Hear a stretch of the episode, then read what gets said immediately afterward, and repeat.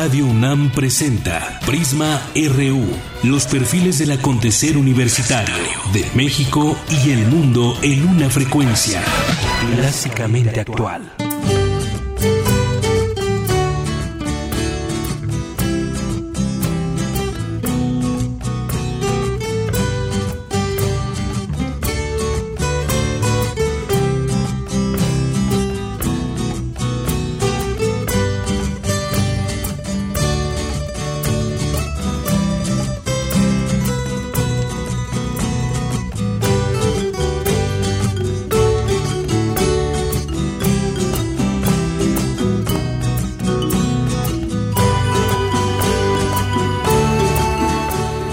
Muy buenas tardes. Gracias por acompañarnos hoy aquí en Prisma RU de Radio UNAM en este primer día de septiembre del año 2016.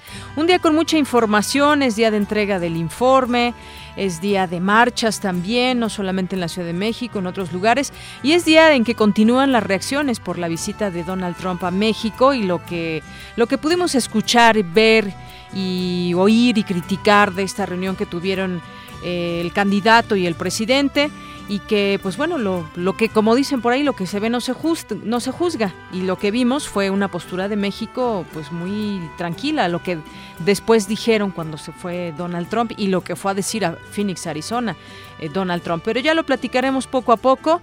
Estamos escuchando a Andrew Friedman eh, mejor conocido así, es nuestro compañero aquí de operación técnica, al cual le mandamos muchos saludos y al ratito lo tendremos por aquí para que nos platique un poco de su música y se llama esta canción Por un México mejor.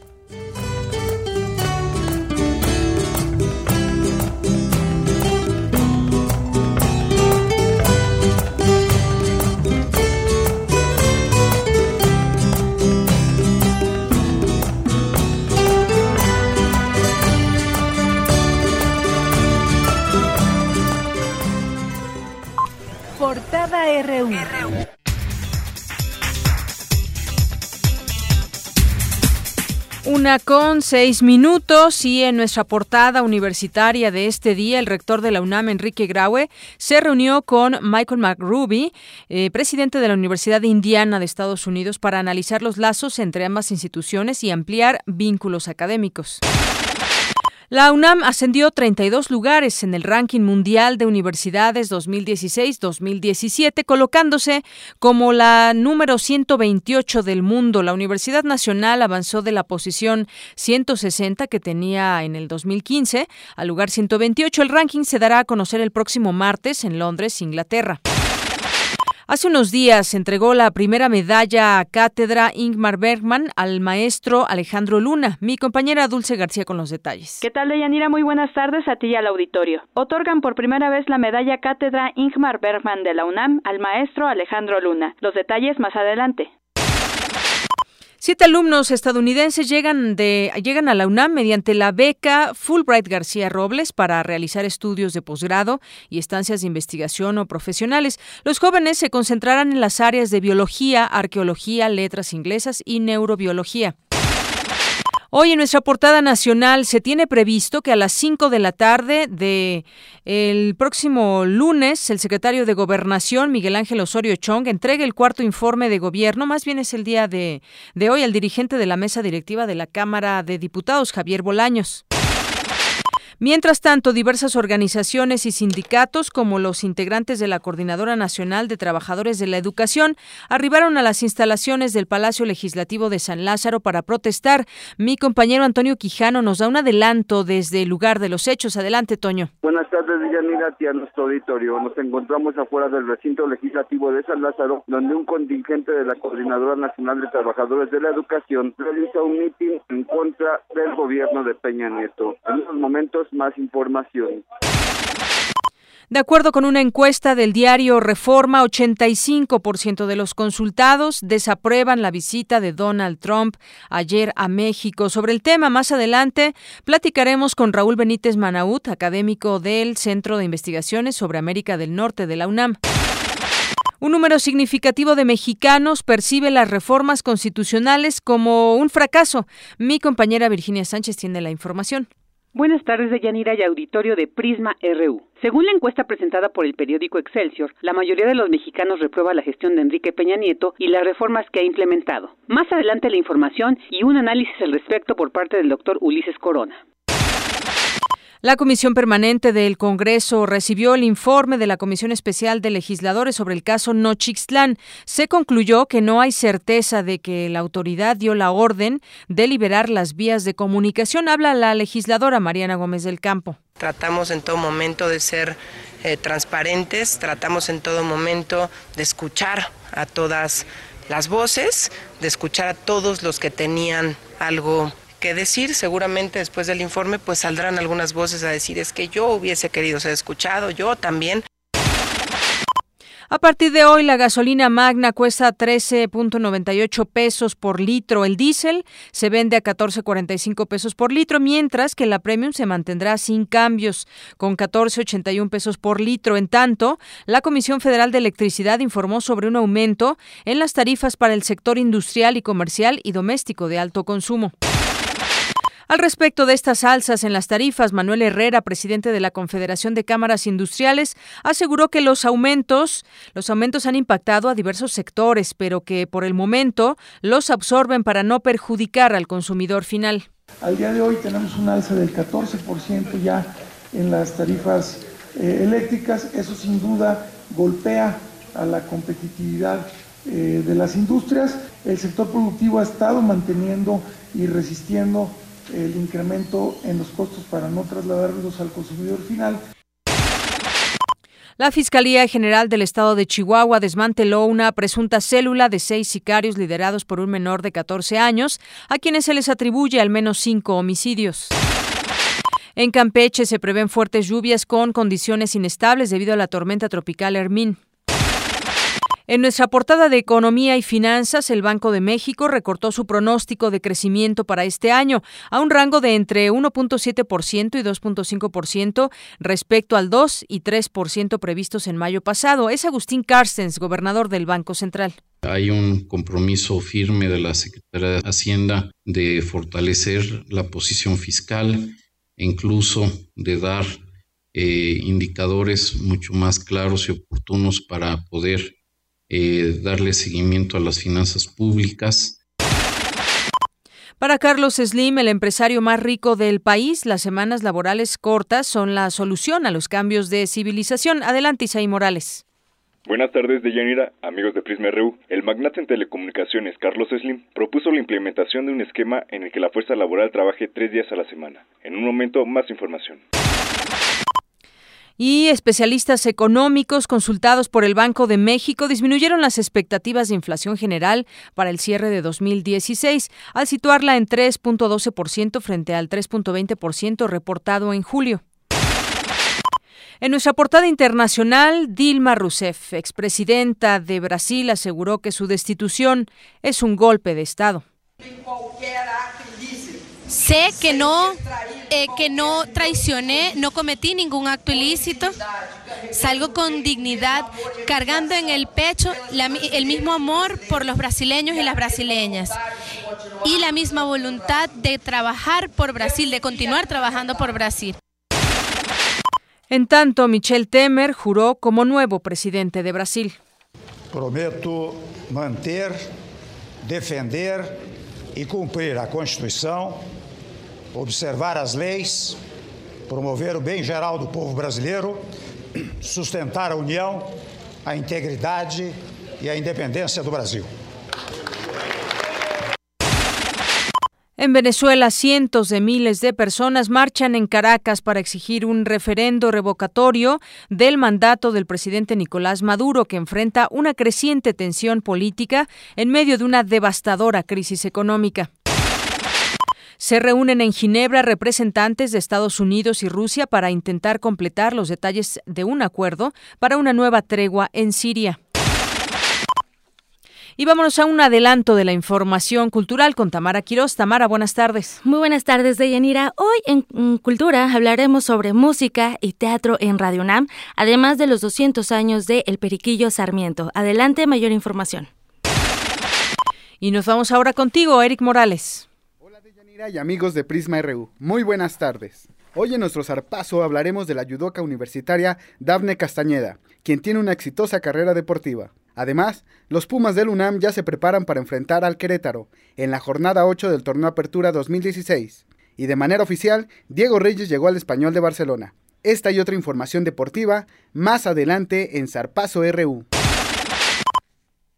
Gracias, Eric. Una con 14 minutos. Bueno, pues ya escuchó usted algo de la información que el día de hoy le tendremos, lo más relevante que hay hasta el momento. Y bueno, pues destacar este precio de la gasolina, que hoy vuelve, volvemos a tener un gasolinazo por parte de la Secretaría de Hacienda y Crédito Público, que anunció pues que para hoy eh, se inicia este nuevo incremento al precio de los combustibles.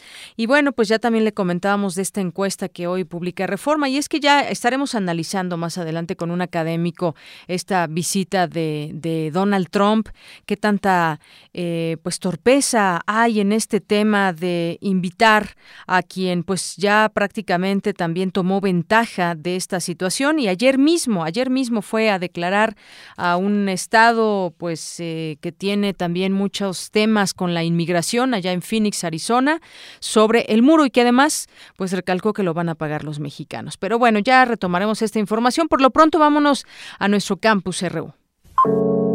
Campus RU.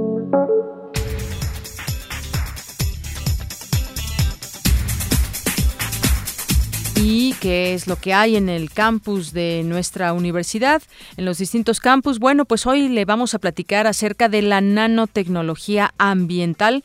Eh, nota e información que nos trae mi compañera Cristina Godínez. De Yanira Auditorio de Prisma RU, hablar de nanotecnología es referirnos a la manipulación de la materia a nivel de átomos y de moléculas de suma importancia y en la actualidad con múltiples aplicaciones. Una de ellas es la ambiental, que estudia las reacciones químicas vinculadas con procesos de abatimiento de contaminantes de la atmósfera y la degradación de los organismos. El doctor Rodolfo Sanela Especia, director del Centro de Ciencias Aplicadas y Desarrollo Tecnológico de la UNAM, habla del tema. La nanotecnología tiene un gran número de aplicaciones en el caso de lo que nosotros realizamos, la aplicación directa, por ejemplo, es en el mofre catalítico de los autos. Se utilizan materiales que son catalizadores que ayudan a transformar los compuestos que son conocidos como contaminantes en otros menos contaminantes o totalmente inertes. Y ahí casi siempre se utilizan materiales nanoestructurados. Esa es una manera en que lo podemos palpar en la vida diaria. Otra manera, pues, es en procesos de descontaminación del agua. Hay actualmente dispositivos, se están desarrollando dispositivos en colaboración con algunos organismos del gobierno federal para poder abatir la contaminación por ciertas sustancias en agua potable. El también responsable del Laboratorio Universitario de Nanotecnología Ambiental agrega. Tenemos la capacidad,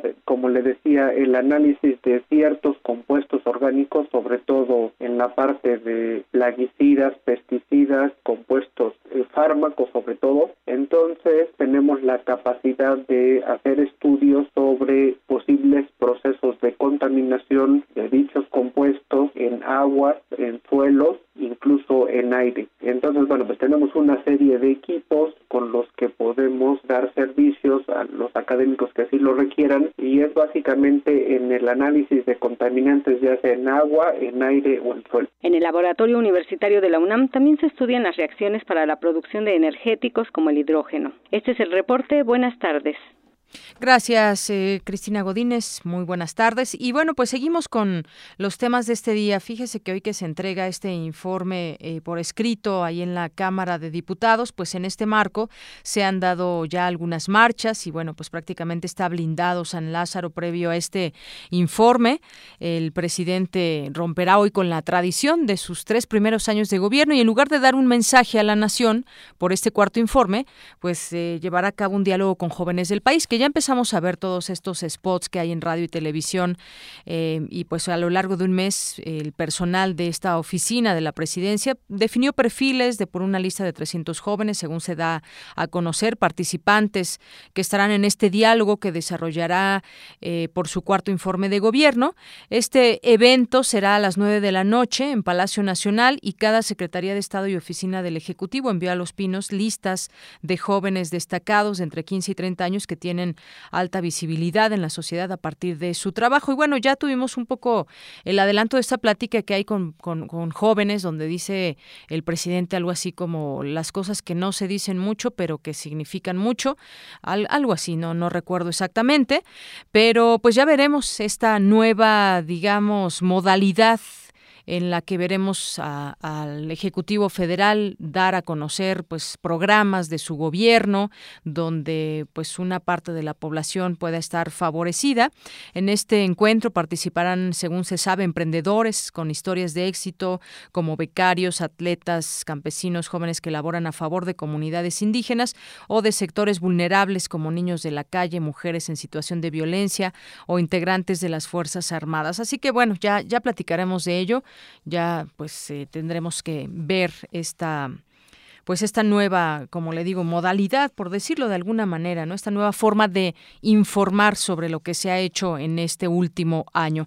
Pero por lo pronto, mm, eh, San Lázaro está blindado, elementos de la Policía Federal, así como granaderos de la capital del país, implementaron un operativo en las inmediaciones de la Cámara de Diputados para blindar al Palacio Legislativo y evitar que lleguen las protestas hasta este inmueble. Los elementos policíacos fueron distribuidos por las calles de Congreso de la Unión, Cidar y Rovirosa, Zapata y Eje 3 Oriente, Eduardo Molina. Incluso la puerta principal de la Cámara ya se pueden ver a los distintos manifestantes que instalaron un campamento en las afueras del llamado eh, frontispicio, que es la entrada principal de la Cámara de Diputados. Y en, en el caso de las marchas, pues hoy, hoy ha habido varias movilizaciones que pues algunas ya han llegado incluso ahí a San Lázaro. Me voy eh, a entablar la comunicación comunicación, enlazar con mi compañero Antonio Quijano, que justamente se encuentra en estas inmediaciones de San Lázaro. Toño, muy buenas tardes. Buenas tardes, Deyanira, a ti a nuestro auditorio. Efectivamente, nos encontramos aquí afuera del recinto legislativo porque después de las 10 de la mañana, un numeroso contingente encabezado por integrantes de la Coordinadora Nacional de Trabajadores de la Educación partió de la Plaza de la Ciudadela hacia la Cámara de Diputados. Esto en repudio al cuarto informe de gobierno y de las llamadas reformas estructurales, sobre todo la educativa. Los maestros provenientes de los estados de Michoacán, Oaxaca, Guerrero, Veracruz, Tabasco, Quintana Roo, Chiapas y de la Ciudad de México fueron acompañados en su trayecto por otras organizaciones, como los Padres de los 43. Eh, el contingente avanzó por Fray Servando Teresa de Mier hasta Congreso de la Unión, donde se enfilaron al recinto legislativo de San Lázaro. Los docentes exigieron un diálogo resolutivo con el gobierno federal en torno a la reforma educativa. En el mitin realizado a las afueras de la Cámara de Diputados, habló a nombre de la coordinadora Ramos Reyes, secretario general de la sección 14 del Estado de Guerrero. Escuchemos. Con la mal llamada reforma educativa van a informar que hay resultados. Y es mentira. Una de las pruebas que tenemos, compañeros, los compañeros encarcelamientos por defender sus derechos. Uno de los ejemplos, no hay justicia, no hay castigo de lo que pasó en los Islán. Y el Señor hoy, en su informe, dirá a los mexicanos que está atendiendo. Es falso, compañeros. El líder magisterial anunció que las movilizaciones en contra de la reforma educativa continuarán exigiendo tres demandas. Escuchemos. Una de ellas, la abrogación de la mal llamada reforma educativa. La segunda demanda es la construcción de un modelo educativo. Agradecemos a los mexicanos que están aportando y aportaron en el primer foro que hizo la, la en estos días. Viene el segundo foro en donde todos los mexicanos aportarán y también el acuerdo invitar a personajes de otros países. Por lo tanto, el 29 y 30 de septiembre estará el segundo foro, en donde estaremos aportando en nuestro país. Queremos una educación verdadera. De Yanira Auditorio, en estos momentos el mitin todavía continúa esperando el, la entrega del informe por parte del secretario de Gobernación hoy por la tarde. Hasta aquí mi reporte. Buenas tardes. Gracias, Toño. Muy buenas tardes por esta información. Y es que desde muy temprano la Secretaría de Seguridad Pública Capitalina informó que para este jueves se preveían al menos cuatro manifestaciones que afectarían el tránsito en el centro y sur de la Ciudad de México con motivo de este cuarto informe de gobierno. Y a partir de las 8.45, integrantes del Partido Encuentro Social realizaron una movilización denominada Marcha por la Vida y la Familia. Luego están los de la CENTE, que ya escuchábamos a nuestro compañero Antonio Quijano que nos daba cuenta de ello.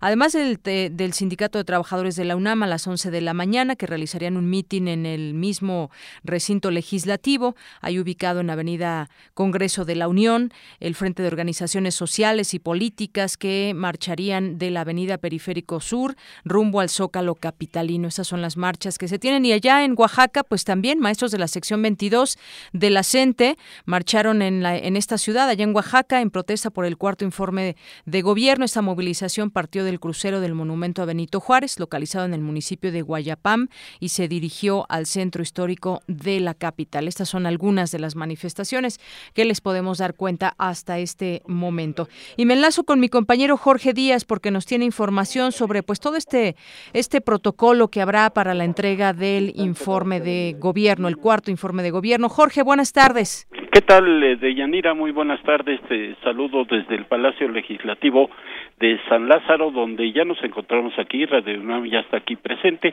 Bueno, y eh, se tiene previsto que a las 5 de la tarde, a las 17 horas, se reúna el Pleno de la Cámara de Diputados para que media hora después se declare un receso y que el presidente de la mesa directiva, que apenas tomó posesión el día de ayer, el panista Javier Bolaños, acuda al salón de protocolos en el edificio C de aquí de San Lázaro.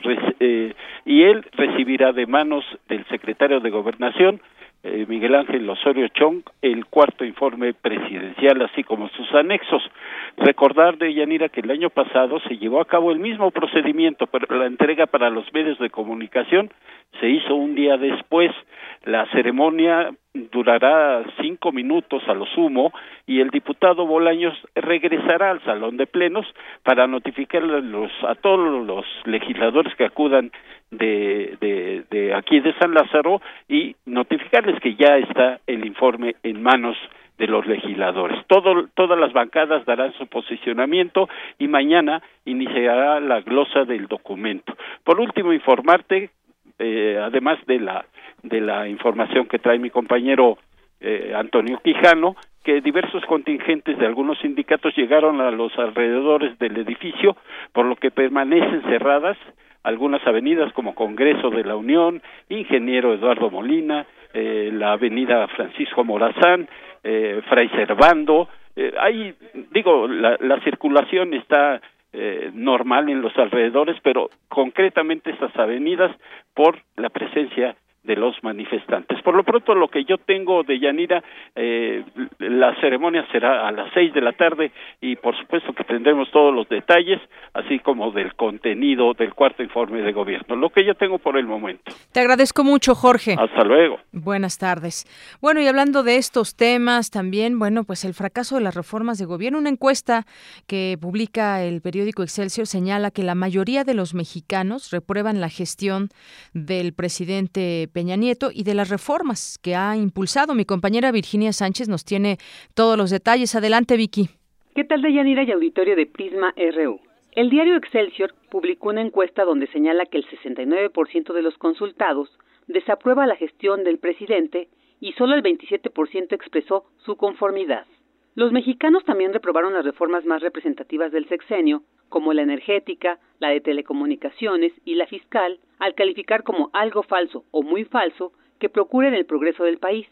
Respecto a la reforma educativa, el 44% se manifestó a favor y el 45% en contra. Los temas con los que más se ejemplifica el nivel de inconformidad son los casos de Ayotzinapa y la llamada Casa Blanca. Ulises Corona Ramírez, académico de la Facultad de Ciencias Políticas y Sociales, atribuye la respuesta del descontento social ante una administración deficiente. Pese a los bajos precios del petróleo, pese a las importaciones que tenemos, pese a los recursos que ingresan de manera extraordinaria por los connacionales, es un problema de administración pública, de capacidad de gobierno y de visualizar con una visión de Estado los problemas en México. El profesor Corona habla sobre las expectativas de los dos últimos años del sexenio. Para los próximos dos años yo visualizo desafortunadamente un aumento de la violencia eh, en todos los niveles. Desafortunadamente no ha podido contenerse el secuestro, no ha podido contenerse el homicidio, el robo a casas, habitación, el robo eh, a autopartes. Pero también yo veo una mayor inconformidad social. Esto me preocupa porque el Estado mexicano tiene que tomar otro tipo de liderazgo y cambiar el modelo, la forma en la que el gobierno voltea a ver a la sociedad. El experto estima que es posible revertir esta situación. Primero es fortalecer la educación. Mexicanos más educados tenemos acceso a otros niveles de vida, desde esa educación básica en donde la cultura política y la formación cívica nos haga mejores ciudadanos. Y por el otro lado, buscar otro tipo de polos de desarrollo, ya no depender del petróleo, sino de otro tipo de exportaciones, la agricultura, como la cuenca del Pacífico, como la infraestructura que se deba de generar para que los mexicanos mayormente preparados seamos primero competitivos y en segundo lugar seamos responsables. Y en esa competitividad y en esa responsabilidad buscar, exigir gobiernos más eficaces, más efectivos, más congruentes y si se puede, exigir gobiernos más honestos. Hasta aquí la información. Buenas tardes. Gracias, Vicky. Muy buenas tardes. Bueno, y pasemos al tema de Trump, Donald Trump, ayer que estuvo en México, que hubo por ahí una manifestación no tan nutrida, pero yo creo que los que sí se vio nutridísimo fueron las redes sociales repudiando esta visita de Donald Trump a México por invitación expresa del propio presidente. Le decía más o menos cómo está este sentir hoy publicó una encuesta el periódico Reforma donde preguntaron cree que haber invitado a Donald Trump a México fue un acierto o un error del presidente Enrique Peña. 85% dice que fue un error, 10% un acierto y 5% contestó que no sabe. En otra pregunta, ¿considera que haber recibido a Donald Trump fortalece o debilita al gobierno mexicano? 72% piensa que lo debilita, 11% que lo fortalece y 17% que no sabe. Eh, ¿Cómo califica la forma en que el gobierno ha manejado lo dicho por Trump sobre los mexicanos? Dice mal 74%, muy mal a mal, muy bien a bien 13%, regular 6% y no sabe 7%. Luego de invitar a Donald Trump a México, la opinión que tiene del presidente Enrique Peña empeoró 64%, no cambió 23%, mejoró 8% y no sabe 5%. Bueno, pues eh, la mayoría dice que empeoró después de, a raíz de su visita, la opinión que tiene de este señor. 66% empeoró, 20% no cambió, 6% mejoró. Bueno, también habrá quien piense que mejoró la imagen de Donald Trump. Y bueno, pues vamos a, vamos a escuchar este Vox Populi, como todos los días Prisma Reú sale a las calles. Y bueno, pues hoy uno de los temas pues es el cuarto informe de gobierno. Esto fue lo que nos respondieron a la pregunta de pues ¿qué opina de, de lo que han sido estos primeros cuatro años del el presidente Peña Nieto. Muy difícil para, esta, para este presidente, por la serie de, de falsedades que ha habido dentro de, lo que ha, se supone que iba a, promocionar a la, gente, que no iba a hacer las salsas, ya empezaron danzas, problemas que ha habido de, asesinatos que quedan sin, sin, resolución y en las que tiene que ver mucho este pues funcionarios. No, pues malísimo, todo sube. Prometió no subir la gasolina y fue lo primero que hizo. Los narcos siempre están en estado. Pues con cada presidente siempre ha sido peor. Nunca ha habido uno que dijera, con eso estuvo bien. Su actuación pues, ha sido muy impar y yo pienso que negativo para el país y para el pueblo en general, ¿no? Pues su manejo de, los energéticos, su política económica, en fin, todo ha sido muy, muy negativo, lo de las lo de la educación, pues no puede, no puede yugular la educación, es decir, a los de la gente y poner orden, que sí que no tiene poder o que no tiene ganas, pero que no tiene ganas es como si no tuviera el poder. Pues no ha sido nada favorable para él ni para nosotros, porque la economía no va muy bien y el descontento de todo el pueblo de México se ve latente. Bueno, pues ahí nuestra pequeña, muy breve encuesta de lo que preguntamos a la gente sobre estos primeros cuatro años y cómo, pues cómo se siente a cuatro años de este, de este gobierno. Continuamos ahora con, pues todas las reacciones que hubo sobre el tema de Trump. En solo unas horas, Donald Trump colocó al presidente Enrique Peña Nieto. Le leo algunas de las notas que se están publicando. Esta de Reforma dice que, pues en solo unas horas, Donald Trump colocó al presidente Peña Nieto en el centro de la campaña de Estados Unidos, tanto el republicano como Hillary Clinton, candidata demócrata a la presidencia, difundieron mensajes, estuvieron muy activos en sus redes sociales y en los que usaron al mandatario mexicano como parte de su proselitismo. Hillary Clinton estuvo tuiteando sobre pues todo lo que los insultos que ha propinado Donald Trump y todo el tema de la inmigración, eh, un poco en un sentido crítico sobre la postura de Donald Trump y bueno, pues estando en México sigue teniendo esa postura, no es que no es que Y bueno, pues durante el encuentro en Los Pinos, que ayer veíamos al término de esta reunión una, una pues breve mensaje y conferencia de prensa donde algunos reporteros tuvieron oportunidad de preguntar ahí al presidente y al candidato sobre lo que habían platicado. Ahí el candidato republicano reiteró su advertencia de construir un muro en la frontera con México como una de sus acciones para frenar la inmigración ilegal de mexicanos. Al contestar una pregunta de un reportero estadounidense, estadounidense, Trump dijo que había hablado con Peña sobre el muro, pero no sobre quién lo sufragaría. Fue recurrente en su voluntad de levantarlo. En la comparecencia ante reporteros, Peña no hizo referencia al muro, a pesar de que había sido tema de la plática.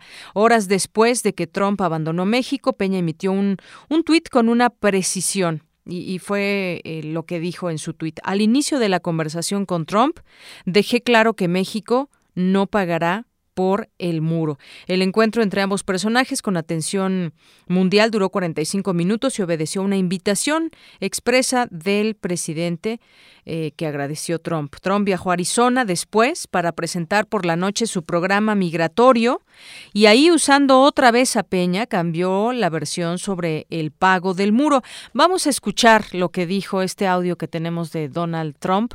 En un momentito lo escuchamos, donde se refirió a eso justamente eh, Donald, Donald Trump, refiriéndose al muro, pero lo que sí pudimos ver y lo que podemos destacar de ello, si usted tuvo oportunidad de ver ahí al candidato y al presidente ayer en esta en esta conferencia, pues muy tranquilo el presidente. En ningún momento se le vio que, pues no sé si en particular se lo habrá dicho porque nadie estuvo ahí que pueda reportarlo, pero pues se le vio muy tranquilo, en ningún momento habló del muro, no, no fue enérgico, no fue tajante. Yo creo que perdió una oportunidad muy fuerte ante los mexicanos de haber sido el caso que le hiciera algún mínimo de, de reclamo, de petición, de una, de una disculpa. Pero bueno, después, unas horas después de que estuvo en México, pues ¿qué creen que Donald Trump pues se envalentonó otra vez con su discurso y esto fue lo que dijo.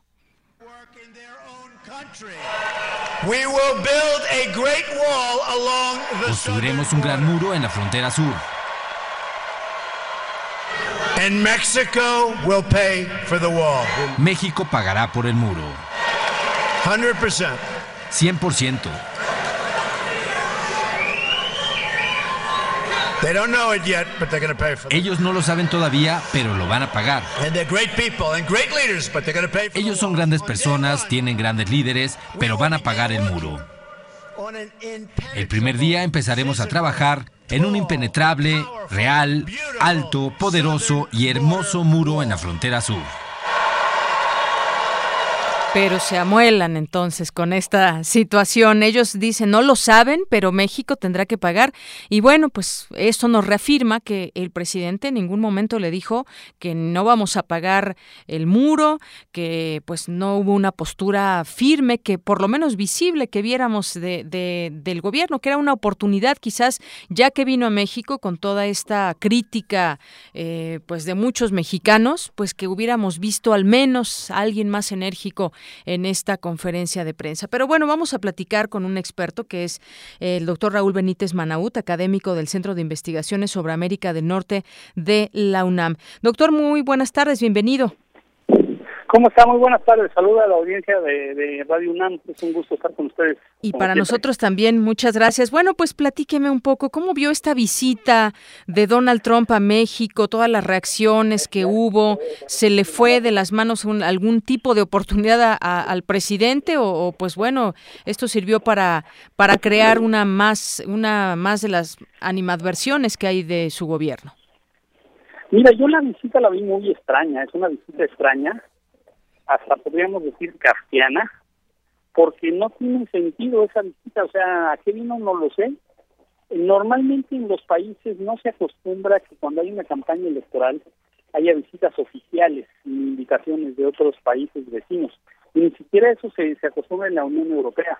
Por ejemplo, cuando fue ahora la votación del, del Brexit, el referéndum en, Inglaterra, no fue ningún político europeo en Inglaterra ni a favor ni en contra son como procesos muy soberanos, muy internos, que no tiene ningún sentido que vaya un candidato a la presidencia de un país a otro, que haya invitaciones a candidatos. Y eso es lo que le está molestando en este momento a Hillary Clinton. Pero es, imaginemos que en el 2018 Hillary sea la presidenta de, Estados Unidos e invite a Andrés Manuel López Obrador, e invite a Margarita Zavala a Washington, pues como que para qué, ¿no? Sería hasta una violación de la soberanía, ¿no? Así es, sí, y sobre todo, como, como usted dice, no tenía sentido. De pronto lo supimos de un momento a otro, no, no supimos cuándo se le hizo la invitación a ambos, pero también ahora si Hillary Clinton decide no venir, también eso tendrá sus implicaciones, porque entonces vino el republicano, el que insulta a mexicanos, el que va a construir, dice, un muro que lo paguen los mexicanos, a alguien que por lo menos se ha abierto al tema de la inmigración, que es Hillary Clinton. Si no viene esto, le va a venir muy mal al presidente. Exacto, pero es que yo no sé a qué vino el señor Trump, no negociaron nada. No, no, sabemos nadie qué vino. En la diplomacia, estas cosas se, negocian con mucha precisión, con semanas, este, un mes de anticipación, en este caso que sea una campaña electoral, pero aquí no hubo nada negociado y, y, Trump dijo una cosa al mediodía aquí en México y dijo otra en la noche en Arizona, bastante ofensiva por cierto, los 10 puntos que, que dio Trump en, en Arizona este, en noche fue una cachetada con guante blanco a Peña Nieto. Este, entonces, pues no, no, no le entiendo la lógica a la visita, no tiene ninguna racionalidad y por eso hay una, un clima de mucha animadversión de esta medida que tomó el presidente de invitarlo. Así es, ese, es el clima que, que, se siente. No acabamos de entender cuál fue la, el sentido de esta visita, porque ni siquiera aquí se le pudo decir la postura de los mexicanos, aunque ahí, bueno, en alguna parte del discurso el presidente trataba de decir que le hizo saber que los mexicanos son gente de bien y algunas otras cosas, pero esto no, finalmente no abona en nada a los acuerdos ni bilaterales que pueda haber, a una agenda específica donde ya pues se vea perfilado a Donald Trump. En todo caso, pues ya eh, pasadas las elecciones, pues quizás se pudo hacer la visita de quien de quien fuera en ese momento el presidente electo, ¿no? Eso es, eso es otra cosa. Después de las elecciones, el que gana, pues ya se hacen los contactos para hacer una visita, ya no así nada más para decir cosas, una visita de trabajo, ¿no? Sí, porque si nos ponemos críticos, ¿qué se logró con esto? Pues yo creo que solamente críticas. No sé si usted ve otra cosa, doctor. Claro, no, es que mira, no tiene lógica esa visita, no es, no es diplomático esas visitas. Este, como te digo, en Europa, que los países están totalmente dependientes unos de otros y están interconectados, no se visitan cuando hay campañas electorales. Por ejemplo, en España en este momento no hay gobierno. Nadie se mete con que no hay gobierno en España, ni Ángela Merkel hace ningún comentario, ni el presidente Hollande de Francia, ni nadie dice entonces que arreglen su problema los españoles. Entonces, esta visita de Trump no tiene sentido. Otra cosa es que si el 8 de noviembre gana Trump, después pues sí tendrá que haber acercamientos entre los dos gobiernos, aunque no nos guste lo que él diga, ¿no? Pero es porque ya ganó. Pero ya vendría, digamos, este, con otra investidura, con otra postura, pues. Con, con, con la investidura de, de, presidente electo del país. Pero esa visita fue una cosa muy, muy extraña, muy irracional. Eh, yo le yo la definí en unos blogs de redes sociales como kafkiana, ¿no? Kafka se acerca a México y a la diplomacia en Estados Unidos y pues hay que darle la bienvenida a Kafka porque ahora cualquiera puede decir cualquier cosa y hacer recibido en los pinos, ¿no? Así es. Y bueno, además eh, también dice, pues ya desatinadamente la Secretaría de Relaciones Exteriores dice que el presidente fue claro con Trump y que México no pagará por un muro, pero ni siquiera lo comentaron en esta conferencia. Parece que no. El, presidente Peña Nieto en la conferencia de prensa frente a todos los medios debió de haber dicho, y discúlpenme, mi perdona, que usted es muy, muy buena persona y muy amigo mío, pero nosotros no vamos a pagar eso. Es imposible pagar eso. ¿Quién va a aprobar en el Congreso mexicano un solo peso para construir un muro? Es imposible eso. Eh, y es como en Estados Unidos. En Estados Unidos el Congreso es el que decide la forma de gastar el dinero del gobierno y sería imposible que, que, hagan algo en contra de la voluntad de, de toda la opinión pública, ¿no? Y además, bueno, todavía la burla que se escuchó ahí de los de pues los que estaban en este meeting con, con Donald Trump, donde dice pues que va a crear un hermoso muro y que ellos no lo saben los mexicanos, pero ellos lo van a pagar y se ven por ahí risas de, de la gente que estaba ahí. Digo, finalmente, pues se insiste en esta postura. No, y luego Donald Trump se, fue, se vio muy grosero con él, porque le dijo, en, en Arizona, dijo, he conversado con el maravilloso presidente que tienen los mexicanos. Hasta esto en el contexto este del sarcasmo con que él está diciendo esto de que va a construir un muro con la mejor tecnología del mundo, que van a vigilar los túneles y el subsuelo y el aire y el agua y todo eso, pues suena hasta ofensivo, ¿no? Así es, bueno, pues doctor, yo le agradezco mucho que haya estado aquí con nosotros en este espacio de Prisma RU de Radio UNAM. Cómo no, un saludo y sé que, pues, que los universitarios descansen este fin de semana y los felicito por el noticiero. Muchísimas gracias, doctor. Hasta luego. Hasta luego. Buenas tardes. El doctor Raúl Benítez Manaut, académico del Centro de Investigaciones sobre América del Norte de la UNAM. Pues así las cosas. Él, como lo describe, pues no tiene sentido esta visita. Y un tanto, un tanto kafkiana es como, como la describe el doctor. incluso hay notas en otras en portales internacionales, como en el caso de BBC, que dicen el gobierno de México cayó en la trampa. La reacción de los mexicanos al encuentro de Enrique Peña Nieto con Donald Trump y habla de protestas contra este encuentro en la capital mexicana. Yo, yo supe de una, no sé si hubo otras, pero dice en Twitter las etiquetas para repudiar la visita fueron las más vistas a nivel mundial. Bueno, pues como le decía, donde sí se hizo un ruido real fue en las redes sociales, fue hashtag Donald Trump no eres bienvenido, tanto en español como inglés, y todo lo que ya vimos que se manejó en ese mundo, una serie de caricaturas, memes y demás, pero creo que eso de alguna manera pues unió a los mexicanos no estar de acuerdo con esta visita a invitación expresa del presidente. Bueno, pues un poco de música. Natalio Reyes Colás, en Tamaulipas nacido, pelado fino y audaz, del río Bravo crecido, cruzó sin mirar para atrás, dejando novia comprometido con quien casar. Era placa, era gordita, Petra Garza Benavides, llorando dijo a Natalio Reyes Colás, no me olvides, soy más bien fea que hermosa, pero no me hallas otra que sea más hacendosa.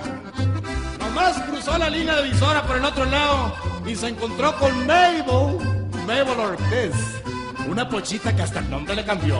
En vez de Natalio le puso Nat. En vez de Reyes King y Cole por Colás, ahora es Nat King Cole.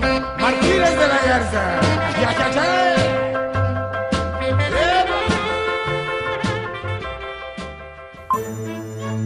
Arte y cultura.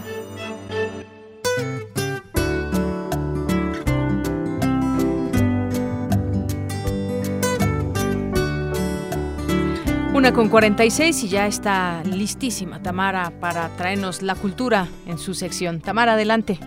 Gracias, Deyanira.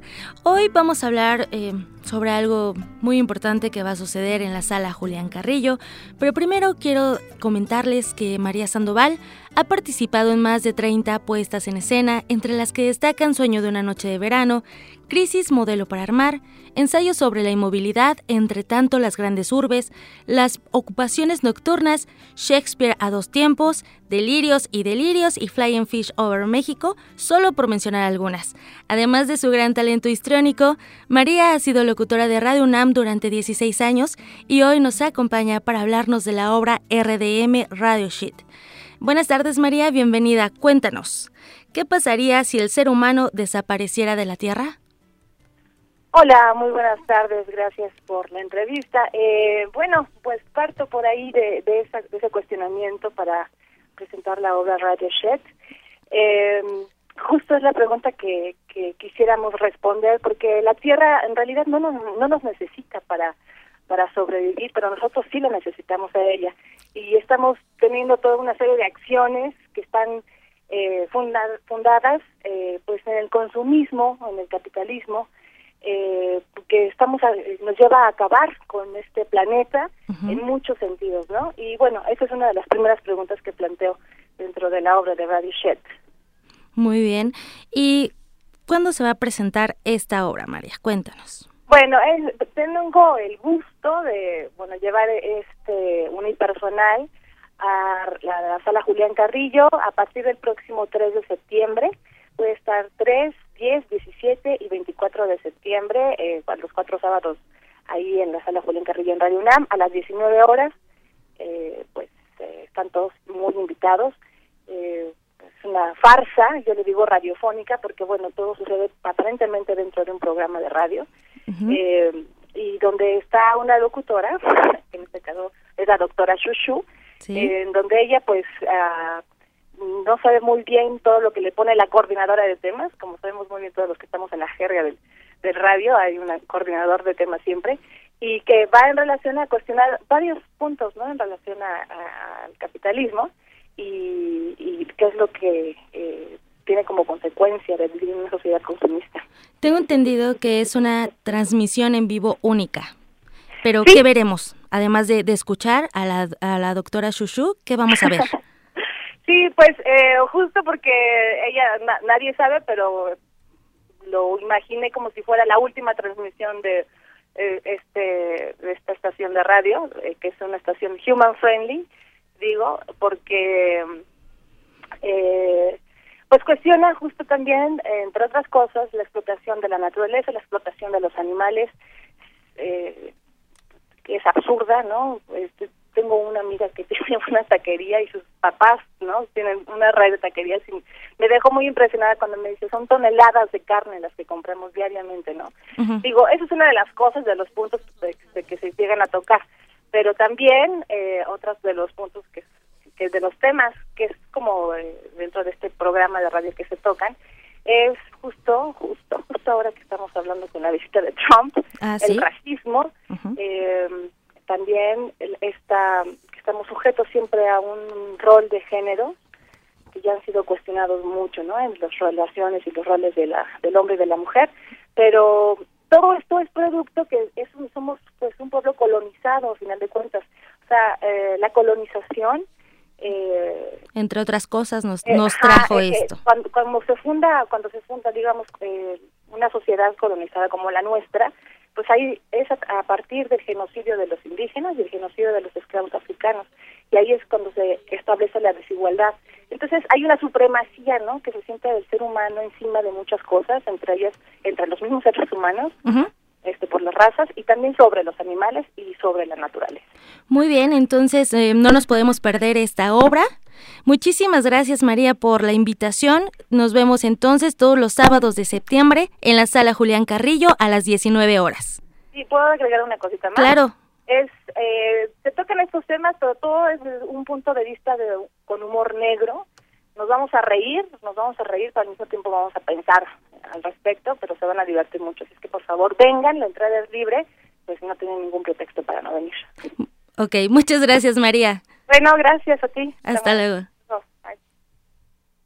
Y bueno, en otra información de Yanira, con motivo de la celebración de los 200 años del Periquillo Sarmiento de José Joaquín Fernández de Lizardi, el Archivo Libanés en México promueve la relectura en la exposición El libro Anatema. La muestra está disponible hasta el 29 de septiembre en el Archivo Libanés de México, ubicado en Ayuntamiento número 65 en la Colonia del Carmen en Coyoacán. Eh, la exposición es de 9 a 3 de la tarde, así que también los invitamos a visitarla. Que tengan una excelente tarde y nos escuchamos más adelante. Claro que sí, Tamara, muchas gracias. Y bueno, nada más déjenme decirles algo rapidísimo. Este mes, Tamara, es Sí. el mes en que viene Roger Waters a México. Ah, muy bien. Tiene dos conciertos y bueno, pues espero que estaremos, estemos presentes ahí. Pero además estaba leyendo aquí en una nota del Universal que se, presen- se eh, presentará él un documental en la Cineteca, este músico británico, uno de los fundadores de Pink Floyd, estará de visita en la Ciudad de México a finales de mes para la proyección de una cinta. El músico británico presentará en la Cineteca Nacional el documental The Occupation of the American Mind, Israel's Public Relations War in the United United States, realizado por la Fundación de Media Education Foundation y en el que Waters participó como narrador. Híjole, yo no me imagino cómo estará la cineteca si se sabe previamente. Bueno, ya se sabe. Ya se supo. La, pre, en este momento. se realizará el próximo 30 de septiembre en la misma semana en la que Waters ofrecerá dos conciertos en el Foro Sol, que los presenta 28 y 29. Después de estos conciertos es que presentará o se dará a conocer esta proyección y habrá solamente 200 boletos a la venta en taquilla y al final de la función habrá una sesión de preguntas y respuestas. Híjole, suena muy interesante. Serán los afortunados de estar ahí en una Esos sala 200. con Roger Waters, increíble. Digo, no sé cuánto van a costar ni nada, ya después lo, lo investigamos, pero bueno, pues qué bien, ¿no? Ahí hay otra opción para acudir a la Cineteca Nacional. Así es. Queremos conocer tu opinión. Síguenos en Twitter como arroba PrismaRU. Para nosotros, tu opinión es muy importante. Síguenos en Facebook como PrismaRU.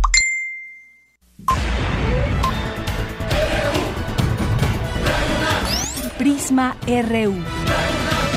Con Deyanira Morán. Zarpazo RU.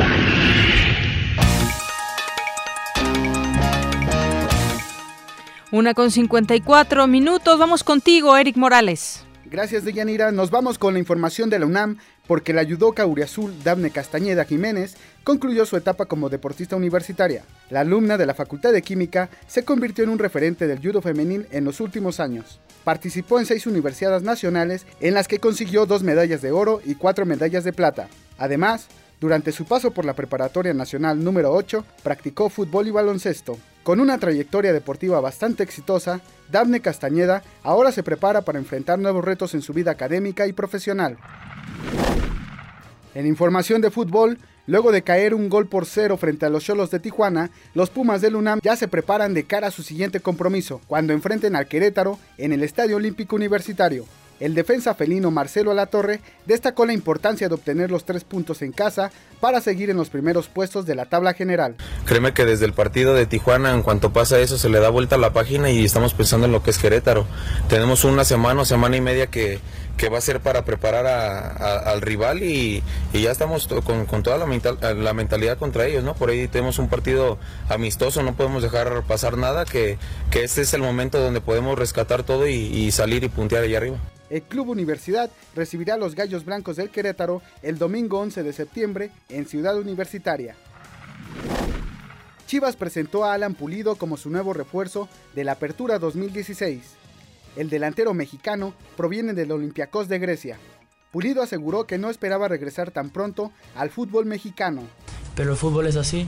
El fútbol de repente cambia respectivamente en, en, en, todos los aspectos y bueno, ahora estoy aquí a tratar de demostrar mi fútbol, a tratar de demostrar la experiencia y en base a lo que, lo que yo me he ganado y, y bueno, esperemos y, y, sea un gran año.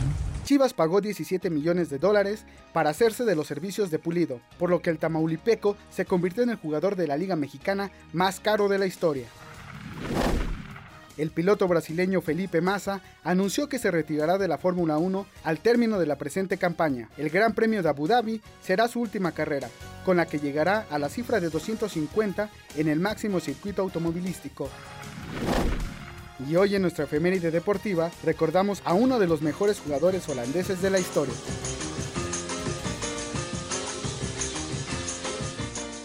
El 1 de septiembre de 1962 nació el futbolista holandés Ruud Gullit, considerado como uno de los mejores jugadores de la década de los 80 y parte fundamental de la naranja mecánica. En 1987 obtuvo el Balón de Oro de Europa y en 1988 recibió el World Soccer, premio al mejor jugador del planeta.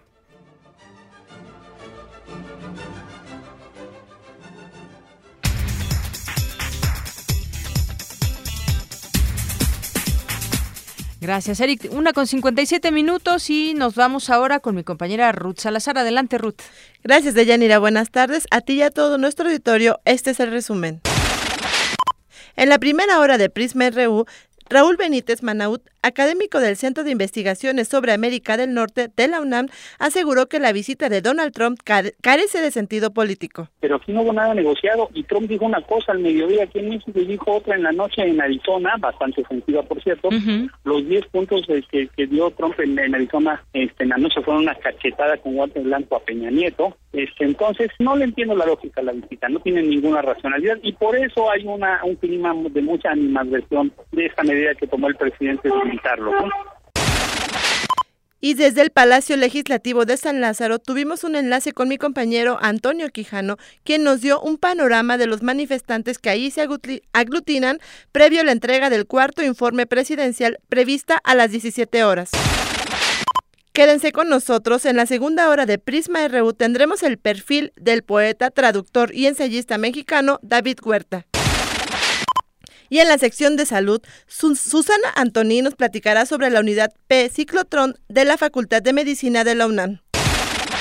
Hasta aquí el resumen de Muchísimas gracias, Ruth. Una con 58 minutos. Vamos a hacer una pausa. Vamos a hacer una pausa y regresamos con más información para usted en la segunda hora de Prisma RU aquí en Radio UNAM. Escríbanos en nuestras redes sociales, en Facebook Prisma RU, en Twitter arroba Prisma RU y también en mi Twitter personal arroba de Yanira-Moral. Morán, gracias por sintonizarnos y regresamos después de este corte. Queremos conocer tu opinión. Síguenos en Twitter como arroba PrismaRU. Para nosotros, tu opinión es muy importante. Síguenos en Facebook como PrismaRU. Primer movimiento y Radio UNAM. Por la igualdad de género.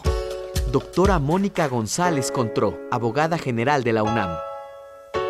No es que haya llegado a la varita mágica y mañana, ya dentro de una semana, en primer lugar, esto no hay que llamarnos al engaño. Se trata de una herramienta, pero además que va a tener como efecto visibilizar el problema. Lo que no se ve no se puede transformar. Entonces, efectivamente, vamos a tener una serie pues de denuncias, se va a visibilizar esto. Hay una voluntad muy clara de actuar en contra de la violencia y esto es, es muy importante. Tú respaldas. Yo respaldo la igualdad de género. ¿Y yo? Yo también. Primer movimiento por la igualdad de género. He for she. En 2010, Tlajomulco puso el ejemplo en participación ciudadana. A partir de 2011, pudimos decidir en qué obras se usan nuestros impuestos. Y en 2013 se presentó la ley Usted Manda Hoy logramos que sea aprobada la ley de participación ciudadana en Jalisco. Movimiento Ciudadano tiene seis años poniendo el ejemplo sobre participación ciudadana en México. Movimiento Ciudadano. Por fin ha llegado. Gran remate de libros Sunam 2016. Del 6 al 9 de septiembre en el Paseo de las Humanidades de Ciudad Universitaria. Ven y asómbrate con los mil y un libros que tenemos para ti. Hay de arte, ciencia, danza, matemáticas, poesía, arquitectura y muchos, muchos más. Y lo mejor, hay libros desde 10 pesos. Ven pronto porque se acaban. La Dirección General de Publicaciones de la UNAM invita. De Chiapas, el rescate del mundo. El lugar que reúne a las voces. Jaculatoria, dícese de las oraciones de erección. Los y las poetas reunidos en un solo evento. Radio UNAM y Casa del Lago celebran 11 ediciones de Poesía en voz alta. Poesía en voz alta. Escucha nuestras cápsulas con la historia y poesía de los invitados nacionales e internacionales. Revive la mezcla de las emociones que solo un acto así puede provocar. Si es poesía, que sea en voz alta.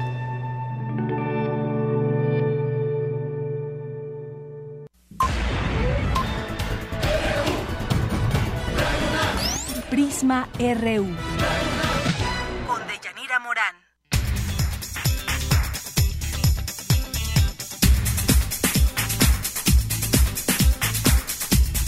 Estamos de regreso aquí en Prisma RU y nos vamos a ir a esta información que tenemos universitaria para usted acerca de el éxodo cubano, el establecimiento de relaciones diplomáticas entre Estados Unidos y Cuba mantiene inquietos a los isleños. ¿De qué se trata? Isaí Morales nos platica.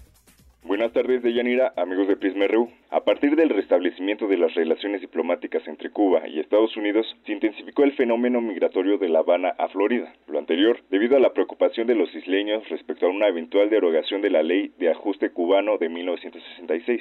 Rodrigo Páez, académico del Centro de Investigaciones sobre América Latina y el Caribe de la UNAM, explicó la actual circunstancia cubana. Después de la crisis de los balseros de 1994, tenemos ahora esta nueva crisis de migración de cubanos que quieren ir hacia Estados Unidos. La ley de ajuste cubano es una vieja ley de 1966 por la cual los cubanos que logren llegar a Estados Unidos por tierra, digamos, gozan del privilegio de poder conseguir en el curso de un año su residencia legal en Estados Unidos. Es lo que le llama la ley de los pies secos. Este privilegio no lo tienen quienes llegan por mar. Con el restablecimiento de las relaciones entre Estados Unidos y Cuba desató una gran especulación de esa ley de ajuste cubano iba a cambiar. El gobierno de Barack Obama aseguró que no anulará la normativa ante el temor de provocar una oleada masiva. Sin embargo, el flujo a Estados Unidos no se detiene. Tan solo en 2015, más de 43 mil cubanos entraron a Norteamérica, lo que representó un aumento de 78% en comparación con 2014. Durante los primeros meses de este año, se han registrado al menos a 46 mil personas. Hay datos de la patrulla fronteriza de Estados Unidos que dicen que desde 2014 se han acumulado muy, como 70 mil cubanos que han llegado a Estados Unidos vía Laredo, es, es decir, triplicando el número de, lo, de los que antes llegaban por Florida. Entonces, es un cambio ya en las tendencias de las rutas migratorias. El problema está muy lejos de irse solucionando si se entiende como solución que se disminuya radicalmente el número de personas que intentan pasar por Centroamérica y México hasta Estados Unidos. El experto resaltó que siempre existieron negociaciones entre ambas naciones. No obstante, el futuro de los migrantes dependerá de las innovaciones políticas y diplomáticas que implementen Hillary Clinton o Donald Trump cuando lleguen a la Casa Blanca. De Yanira, hasta aquí la información. Buenas tardes. Gracias, Isaí. Muy buenas tardes. Bueno, antes de continuar, quiero decirle que tenemos regalos para ustedes, radioescuchas de Prisma RU, porque este fin de semana, este fin de semana es de ir a la sala Nezahualcóyotl para escuchar a la OFUNAM, porque pues tiene hoy, en este fin de semana, un programa conmemoración de los 40 años del exilio argentino y tenemos cinco pases dobles, cinco boletos dobles para el sábado eh, 3 de septiembre a las 8 de la noche y 5 para el domingo, como siempre, al mediodía, ahí en la sala Nezahualcóyotl. Si usted quiere alguno de estos boletos dobles, lo único que tiene que hacer es llamarnos al 5536 4339, repito el teléfono, 5536 4339. Y bueno, pues de ahí nos vamos a más información con mi compañera Dulce García porque nos habla de la medalla Igman Bergman. Muy buenas tardes, Deyanira, a ti y al auditorio. El pasado 29 de agosto, la Coordinación de Difusión Cultural de la UNAM, a través del Consejo de Difusión Cultural y el Consejo Académico de la Cátedra Ingmar Bergman, otorgó por primera vez la medalla Cátedra Ingmar Bergman al maestro Alejandro Luna. El arquitecto y dramaturgo ha diseñado la escenografía e iluminación de más de 300 óperas y obras de teatro en América, Asia y Europa. Expresó así su agradecimiento. Por llevarnos con el espectáculo a otros territorios y por, iluminar con tanta calidez humana los horizontes de nuestras puestas en escena. La UNAM le rinde honor a su trayectoria y le entrega esta medalla. Esperamos que este reconocimiento sea un estímulo para que se continúe explorando los caminos de la creatividad y se mantenga alimentando el espíritu y el corazón de las nuevas generaciones de profesionales y amantes del cine y del teatro, porque un país como el nuestro no merece que la función no siga adelante. Al entregar el galardón, María Teresa Uriarte, coordinadora de difusión cultural de la UNAM, aseguró que Luna cumple con el compromiso de desarrollar el arte en México. Yo lo único que voy a decir es muchas gracias. Estoy muy emocionado y encantado de haber recibido este reconocimiento que no creía haber merecido, la verdad. Quisiera decir eh, simplemente que la cátedra Berman es la gran cosa. El poder traer a distinguidas personalidades a que compartan su saber y su experiencia es algo que nos ha enriquecido a todos los que nos acercamos a la cátedra.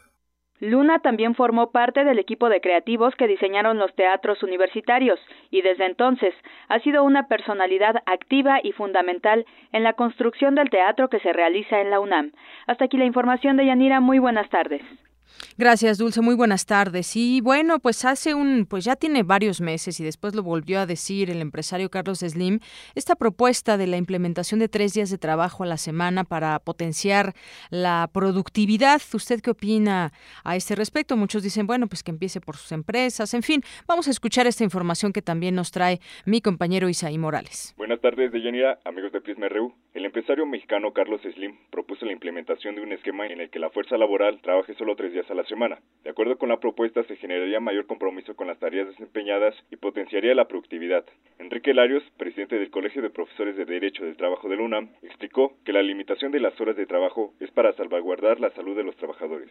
El señor Carlos Slim ha hecho propuestas de trabajar tres días en jornadas de 12 horas. La Suprema Corte de Justicia de la Nación al respecto dice que no importa cuántas horas se trabajen al día, lo que importa es que no se rebase el máximo de 48 horas a la semana. Lo que se propone es tener trabajadores de más horas en menos días. En una empresa donde se tengan trabajadores de 12 horas, en cuatro días se tienen 48 horas. Se puede contratar otra plantilla de trabajadores que trabajen también 12 horas la siguiente semana. No es la primera vez que Slim propone este esquema, en el que se contempla que los trabajadores se jubilen a los 75 años. Los esquemas laborales se redujeron en el siglo XX, pues la jornada pasó de 72 horas a 60, luego a 48 horas y actualmente de 40 a 35 horas a la semana. Si se trabajan tres días de 12 horas serían 36 horas. Allí habría un decremento de las horas de trabajo y lo que tendrían que hacer sería contratar más personal. Bienvenido, pero les van a pagar 36 horas con los salarios de 48 horas, porque si se los van a pagar así, pues a todo dar. Pero yo dudo, sobre todo en las condiciones actuales y con las políticas actuales de recursos humanos, que quieran tener trabajadores de 36 horas para que les paguen el equivalente de lo que estaban ganando con 48. Toda vez que los salarios que se pagan en México son los más bajos en América Latina, el académico Enrique Larios sugirió que los trabajadores aprovecharían sus cuatro días de descanso para buscar otro empleo. Hasta aquí la información. Buenas tardes. Muchas gracias, Isaí Morales, dos con nueve minutos. Y bueno, vamos a irnos a nuestro perfil humano, nuestro perfil RU, donde platicamos con, con algún eh, académico destacado de su trayectoria. Y bueno, en esta ocasión vamos a platicar con David Huerta. Esta es la primera parte de la entrevista que le hemos realizado. Mañana escucharemos la segunda parte. David Huerta. Perfil RU.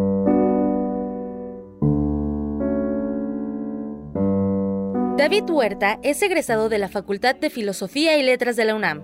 Ha sido redactor y editor de la Enciclopedia de México, director de la colección de libros Biblioteca del Estudiante Universitario, miembro del Consejo Editorial de Letras Libres y coordinador de talleres literarios en la Casa del Lago de la UNAM, del Limba y del ISTE. Se ha desempeñado como colaborador en Diorama de la Cultura, El Día, El Universal, la Gaceta del Fondo de Cultura Económica, La Talacha, Letras Libres, Nexos, Novedades y Proceso. Entre las múltiples distinciones que ha recibido, destacan el Premio Diana Moreno Toscano, Premio Nacional de Poesía Carlos Pellicer, la Medalla Mártires de Tlatelolco y el Premio Javier Villaurrutia 2005. Ha publicado, entre otros, los libros de poesía El Jardín de la Luz, Cuaderno de Noviembre, Huellas del Civilizado, El Espejo del Cuerpo, Incurable e Historia. Este es el perfil humano del poeta, ensayista y traductor David Huerta. Después de haber escuchado esta semblanza con el maestro David Huerta, nos acompaña aquí en el estudio y me da muchísimo gusto recibirlo aquí en Prisma RU de Radio UNAM. David Huerta, maestro, bienvenido. Muchas gracias, muchas gracias, Deyanira, por la invitación.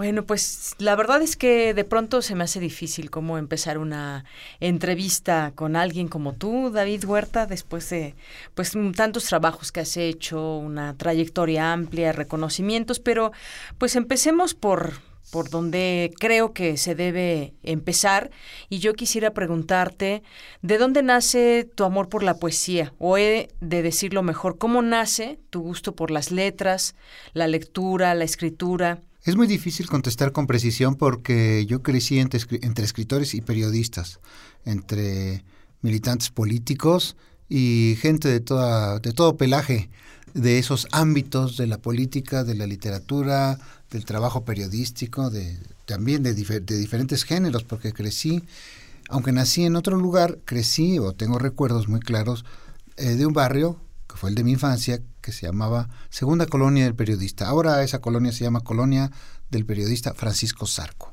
Está cerca de Narvarte, cerca de Portales, allá en el sur de la ciudad, poco más al sur que Radio Universidad. Que Y eh, en ese lugar había colegas de mi padre en su doble actividad literaria y periodística, porque mi padre fue periodista durante más de 50 años. No sería exagerado decir que, que murió frente a su máquina de escribir, escribiendo sus, redactando, mecanografiando sus colaboraciones en el diario en el que trabajaba en ese momento y eh, era amigo de un montón de gente, ¿sí? Como decimos eh, coloquialmente, era muy amiguero y tenía una gran capacidad de conversación, era un hombre muy cordial, muy amigable, y entonces en la casa siempre había conversaciones sobre literatura, sobre política, sobre lo que pasaba en ese momento en el país y en el mundo. Y entonces de pequeñito estabas ahí ya escuchando, viendo todo, también conociendo a los amigos de tu papá. Sí, la respuesta sería iría más o menos por este lado. Mi gusto por la discusión literaria, por la por la lectura empezó en, en el contacto con gente que era así, que eran lectores, que escribían, ¿sí?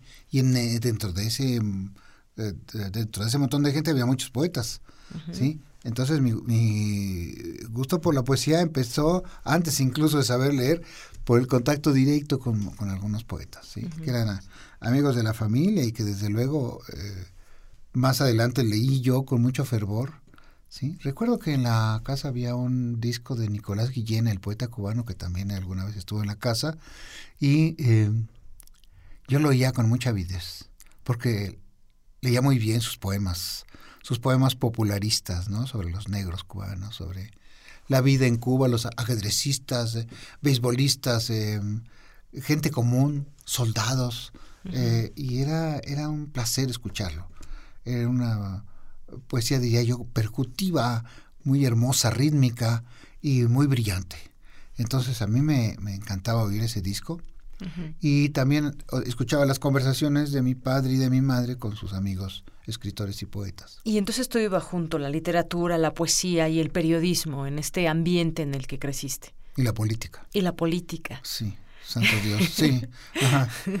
La política, hablando de política, ya que pones el tema en la mesa, y pues bueno, ¿cómo fue eh, ¿Cómo es que conociste a gente de izquierda? ¿Cómo es que te va? Bueno, me imagino también con todo esto que nos platicas, los amigos de, tus padres y demás, pero conociste, por ejemplo, a Benita Galeana, escritores como, como Renato Leduc, Edmundo Valadez, en fin, ¿cómo, cómo fue que, que te permeaste de esto? Porque uno puede escuchar cosas, pero cuando ya las asumes y dices, sí, yo, yo me voy por ese lado. Es, es interesante porque no siempre ocurre lo que acabas de decir. No siempre los hijos siguen el camino de los padres o siguen la profesión, la vocación e incluso las inclinaciones políticas de, los padres. En mi caso no fue así, en mi caso fue casi de modo natural, pero esto es muy complicado, solo aparentemente natural. Yo eh, escogí la literatura como vocación o no sé si la literatura me escogió a mí. A lo mejor. Entonces, eh, pero eso ya es un poco metafísico, quizás un poco mágico, diría yo, pero el hecho es que terminé siendo escritor, para bien o para mal, espero que para bien, y escritor era mi padre y específicamente poeta. Eh, también hice periodismo durante un largo tramo de mi vida, larguísimo tramo de mi vida, varias décadas, pero un periodismo muy diferente del que hizo mi padre, que conocía todos los géneros, desde el diarismo, hacer reportajes, entrevistas, eh, en cambio, yo he hecho un, periodismo muy, muy espaciado, ya sea de escala mensual o quincenal o semanal, pero no el periodismo del, día, de todos los días, que es el que realmente podemos y debemos llamar periodismo. Pero también en ese sentido, en alguna forma, seguí los pasos de mi padre. En cuanto a la política, pues eh, ha sido eh, un poco tormentosa, como suele serlo. Eh, porque yo me considero una persona de izquierda, pero la la noción de la noción de ser una persona de izquierda está en crisis hace ya mucho tiempo. ¿eh? Desde luego, no soy de derecha y no lo seré nunca. Si ser de derecha quiere decir estar en contra de los más elementales derechos humanos, favorecer el enriquecimiento descomedido, brutal y muchas veces ilegal eh, mentir, robar, engañar, este, discriminar a quienes no son, a quienes son diferentes, sí, tener un, un desprecio abierto y cínico por la gente pobre o por la gente morena o por los homosexuales o por las mujeres, en estar en contra del aborto, de los derechos de los homosexuales, etc. Todo eso es de derecha, los derechos más básicos. Entonces, en ese sentido, definitivamente no soy de derecha. Pero no soy de la izquierda estalinista en la que por desgracia incurrió mi padre y muchos de sus amigos y colegas y camaradas. Porque la izquierda estalinista es una izquierda eh, inscrita en una estela de destrucción y de crímenes verdaderamente intolerable. ¿Como en la radicalidad? El, totalitarismo estalinista fue, una, es una, fue una pesadilla inmunda, infernal, a lo largo de demasiadas décadas del siglo XX. En México sigue, sigue habiendo muchos estalinistas y el, el, filósofo francés Henri Lefebvre decía, el último estalinista morirá en México. Y me temo que tiene razón. Sigue vivo el estalinismo aquí. Así es. Y, hablando también de periodismo, eh, hoy en día, ¿cómo ves el periodismo? Quizás alejado de mm, la sensibilidad social, de las lecturas que deben acompañar a un periodista que se forma, también que, que pueda leer poesía y sobre todo, bueno, ahora vemos muchas cuestiones que pues se dicen periodismo, pero van por lo sensacionalista, por el pelearse una nota de manera, eh, pues bueno, de una manera bastante, bastante fea diría yo. ¿Cómo ha cambiado el periodismo a lo largo de, todos estos años? Bueno, tu, tu, tu, padre fue periodista, tú lo has sido, como nos explicas, de manera espaciada, pero al fin y al cabo, pues hoy tenemos también otras formas de hacer periodismo, la tecnología ha permeado. ¿Qué te parece hoy en día el periodismo que tenemos en México? Eh, me parece que está en una crisis de declinación, de calidad, de profesionalismo, de, eh, en fin, de todo tipo de los valores en los que creímos durante mucho tiempo. Eh, no estoy seguro de que la tecnología sea la responsable o la culpable de este cambio para mal en, el, en la práctica periodística periodística, en la vocación periodística. Desde luego muchos personajes que salen en la televisión que no son, no son periodistas, ¿no? Son sencillamente anunciantes de lo que en cada caso se trate y lectores de noticias que no entienden y que se nota que no entienden. Es decir, apenas saben leer porque no entienden lo que leen. Entonces, eh, y son comentaristas, editorializan a cada rato de una manera muy irresponsable. Ahora, el periodismo quiero decir, el periodismo de papel, el periodismo del impreso, como se dice ahora para distinguirlo de todos los demás, sigue siendo el periodismo importante. A cada rato, por ejemplo, en los Estados Unidos, también en México, se dice, el periódico fulano, según las fuentes del periódico fulano, según eh, el reportaje del, que leemos en el en el ejemplar de hoy del diario Perengano, etcétera, siguen siendo las fuentes importantes del trabajo que se llama periodístico, probablemente entre comillas, que se hace en otros medios. Es una pena, ¿sí? Lo saben en Radio UNAM, en Radio UNAM se refieren continuamente a lo que aparece en tal y cual periódico, en tal y cual diario. Este, entonces, ese periodismo está en crisis por el asedio de las tecnologías que están siendo cooptadas o asimiladas por los grandes consorcios y los grandes dineros. Entonces, si va a haber un comercial sobre ositos de peluche junto a una noticia sobre la guerra de Irak, todo se distorsiona y todo se, se relativiza no, el periodismo no es eso. claro, sí, coincido con usted en que no, no, las, no son las nuevas tecnologías las que han llevado a cierto camino al periodismo, sino también el alejarnos de, pues de que el periodista tiene que ser una persona culta, una persona que lea libros y demás, y de pronto, de pronto ya no se ve, ya no se ve tanto eso.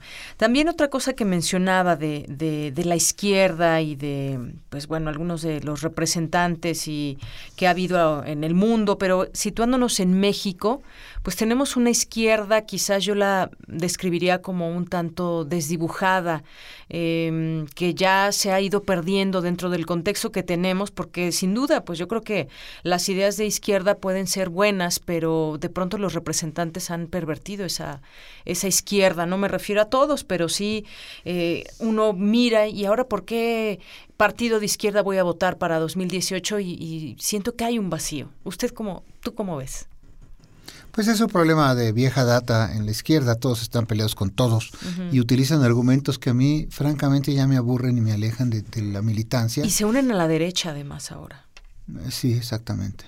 en muchos temas. Es decir, a mí me gustaría que los líderes importantes y más visibles de la izquierda se, se tomaran una posición muy clara respecto a los matrimonios igualitarios de personas del mismo sexo y frente al problema del aborto. Porque si no toman esa posición, entonces implícitamente están coincidiendo con la derecha. Entonces... Eh, sí, gobiernos donde está otro partido diferente al PAN o al PRI siguen con ese tema del aborto sin poder Si los dirigentes de izquierda principales o más visibles o más notorios, ¿sí? Voy a decir con todas sus letras, si Andrés Manuel López Obrador no, no toma una posición clara respecto a estos temas de moral civil, de civilización, respeto a los derechos de los homosexuales y defensa de los matrimonios igualitarios, y despenalización del aborto y apoyo a las mujeres que abortan y que tienen que hacerlo por todo tipo de razones. Si no toma una posición clara, coincide plenamente con la derecha. Y entonces estamos... Sí, absolutamente, claro que sí. Son posiciones del arzobispo, son posiciones del Partido Acción Nacional, son posiciones de la reacción más retrógrada, más retardataria. ¿sí?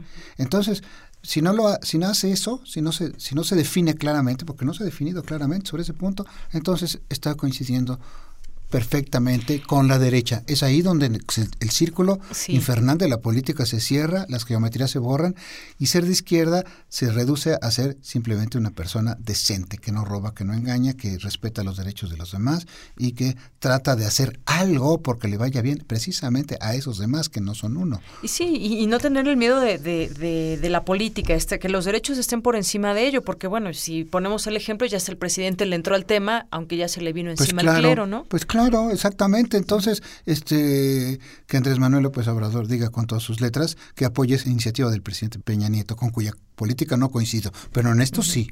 En esto políticamente, quién sabe si sea viable para él, ¿no? pues sí, pero, en eso tiene razón, hay que apoyarlo, hay que apoyar esa, esa legislación y Andrés Manuel López Obrador la tiene que apoyar, porque es la correcta, ¿sí? Cualquier otra es, es equivocada, es de derecha, es reaccionaria, es retrógrada.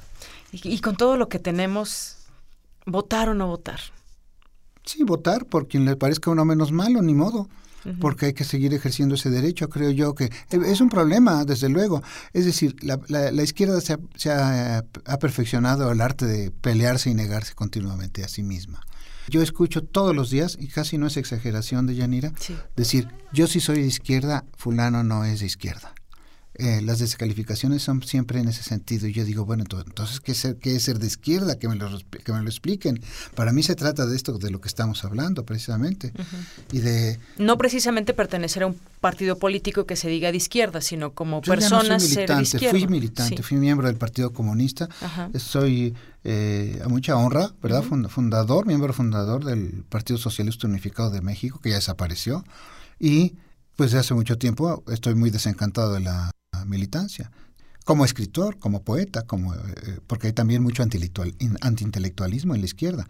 Hay gente que dice, el arte es para los ricos, la poesía es para los ricos. Y yo simple y sencillamente digo, esto es reaccionario, esto es incivilizado. Vamos a, vamos a, estamos viendo la descomposición de la izquierda con estas posturas, ¿no? Así es. Es, el viejo estalinismo, es el viejo totalitarismo, la cerrazón ideológica, el dogmatismo. Y entonces, pues este, se siente uno un poco arrinconado. Yo confío mucho en mi actividad precisamente académica como profesor y además eh, tengo relación constante con los muchachos estudiantes que me dan, que le dan un sentido muy grande a mi vida. Son, son, una maravilla, es una maravilla estar en contacto con los chicos. Así es. Prisma RU.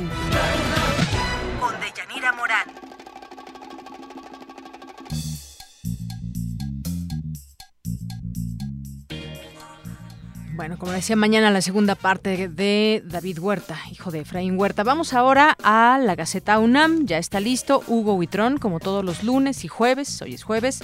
Y tenemos, y tengo en mis manos la Gaceta. ¿Cómo estás, Hugo? Buenas tardes, bienvenido. Muy bien, Deyanira, buenas tardes. Oye, yo empezaría con una pregunta, Hugo. ¿A qué huele el universo? ¿Se lo han imaginado? ¿No lo hemos imaginado? Es que, pues, no puedo más que recurrir a este tema que traen en la portada ahora. Cuéntame un poco. Sí, pues es algo que nos causó impacto conocer que el universo tiene aromas diferentes que se pueden encontrar en, la, en ciudades, en en el mundo y resulta que el universo que es tan inmenso pues está, está lleno de aromas. Es un trabajo muy bonito y es una participación en un ciclo de conferencias que dio Gloria Delgado, este miembro del Instituto de Astronomía, y que nos causó su sensación.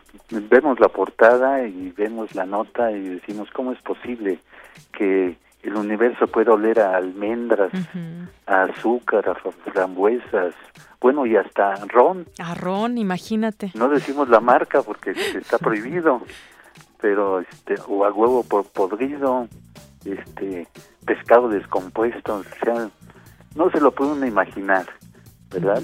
Así es. Pero empieza uno a ver a leer la nota este y dice, bueno, caray, qué maravilloso es el mundo. Exactamente, dice, pues hay expertos dedicados a, a, estudiar su olor y cómo determinar esto, pues vamos a dejar ahí picados a nuestros radioescuchas para que se acerquen a una gaceta y lean de qué se trata este artículo completo de los aromas del universo. ¿Qué más podemos hoy encontrar en las páginas de Gaceta, Hugo? Pues así como traemos los aromas del universo, también traemos este, que hayan el eslabón perdido de, las células eucariontes esa también es una investigación este, de ciencias genómicas con, con investigadores de Italia y Dinamarca, donde pues hayan el eslabón perdido que tiene que ver precisamente con el metabolismo aerobio y anaerobio. Es una aportación muy relevante que, bueno, pues, te habla de, por un lado, el universo y por otro lado, el origen de la vida. Y en otra de nuestras páginas tenemos este que se suscribió la adhesión al She for She, la UNAM de la cruzada contra la violencia de género, ¿sí? Y al respecto publicamos un suplemento que contiene el protocolo para la atención de casos de violencia de género es una cuestión mucho, muy importante para toda la comunidad universitaria. Así es, y nuevamente vemos en esta en estas páginas de Gaceta una fotografía ahora con todas las personas también que pues están y que son muchas más además de las que están aquí que están o que estamos en esta cruzada contra la violencia y que estamos unidos a este programa también para para pues estar muy atentos a lo que sucede con, con la igualdad y, la equidad de género y trabajar en ello. Así es, e, e, erradicar esta violencia de género. Todos, todos somos iguales y todos debemos de participar. Que es por el bien de la UNAM y por el bien del país, es una cosa muy importante. De Yanira en Cultura llevamos ahí, traemos la nueva temporada del taller coreográfico y la puesta en escena sobre los hermanos Salmón que se presenta en el Teatro Juan Ruiz de Alarcón, dos actividades culturales muy importantes que no les decimos eh, ni los días ni los horarios para que se acerquen a la Gaceta, como tú dices, este y ahí se den cuenta cuándo pueden asistir y este y serán bien recibidos como siempre en, en la UNAM. Así es. En deportes, ya para cerrar, en deportes de Yanira traemos la participación de dos deportistas Pumas en los Paralímpicos de Río 2016. Se trata del nadador Gustavo Sánchez, quien ya, ya ha participado en estas, en, en estas actividades, ha ganado medallas, es un, es un joven que estuvo en la Perpa 5 y ahora eh, participa como en la Asociación de Natación de la UNAM. Y una corredora, Daniela Eugenia Velasco, este, alumna de ciencias, que también tiene su, su participación. Son dos, dos personas este, brillantes en el deporte paralímpico y que pues están prestos para ganar medallas. Muy bien. Pues Hugo, muchísimas gracias. Yo, agregaría nada más este artículo también muy interesante. En tres euros mexicanas, 21 mil muertes al año por la contaminación. Y bueno, interesante pues destacar cómo pues la exposición crónica a partículas contaminadas pues agrava el riesgo en nosotros de desarrollar algunas enfermedades como cardiopatías, cáncer de pulmón, es lo que dice la investigadora Ana Rosa Moreno. Sobre todo los que vivimos pues aquí en una ciudad como la Ciudad de México. Y con esto pues cerraría esta sección a menos que tú me digas otra cosa, Hugo. Pues nada más sobre la contaminación, que cuando los, este, distritos de la Ciudad de ahora de la Ciudad de México vayan a, este salgan de la, de la ciudad, se lleven su tanque de smog para que puedan sobrevivir en otros aires. Así es, en otros aires. Hugo, como siempre, un abrazo y muchas gracias. Igualmente, Deyanira, muchas gracias y no nos olvidemos, sean felices. Claro que sí, Hugo. Muchas gracias. Dos con treinta y dos. Buenas tardes. Queremos conocer tu opinión. Síguenos en Twitter como arroba PrismaRU.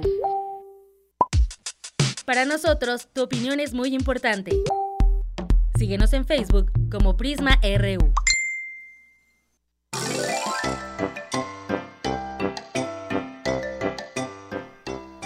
Bueno, sí me quedé pensando con esta nota. Es que respirar hoy aire limpio es un lujo. Susi, bienvenida. Susana Antoni. Antoni. ¿Qué tal, Deyanira? Te dejo en tu sección de salud. Muchísimas gracias. Un placer acompañarlos en este día. Y bueno, pues eh, al saludos a ti y al amable auditorio. Te platico y le platico al auditorio que en el marco del programa He for She, iniciativa de ONU Mujeres, a la que se adhiere la UNAM a través del Protocolo contra la Violencia de Género, hoy nos referiremos a un grave problema de salud pública que afecta a las mujeres más jóvenes, el embarazo en menores de 14 años. Nuestro compañero Toño Quijano nos trae la siguiente información. Los embarazos en adolescentes propician deserción escolar, bajo rendimiento en el trabajo y afectaciones a la salud. De acuerdo con la Secretaría del Ramo, cada año nacen en México más de 10.000 niños de madres menores de 14 años. La cifra aumenta a 400.000 si se contabilizan los bebés de mujeres entre 15 y 19 años. Las mujeres que se embarazan antes de los 16 años de edad tienen una probabilidad de morir cuatro veces mayor que quienes lo hacen después de los 20. Las principales causas son la preeclampsia y la hemorragia posparto. Habla el doctor Jesús Jorge Beltrán Montoya, profesor de la Facultad de Medicina y especialista en ginecología y obstetricia y en embarazo de alto riesgo. Obviamente todavía su cuerpo no lo tiene completamente desarrollado a ser una señorita y todos los cambios fisiológicos o todo lo que se llama adaptación materna o cambios fisiológicos al embarazo se van a presentar en una niña, más no en una mujer adolescente o en una mujer que esté físicamente preparada para tener todos los cambios que se van a efectuar en el organismo para que el embarazo se pueda desarrollar ahí durante los próximos nueve meses.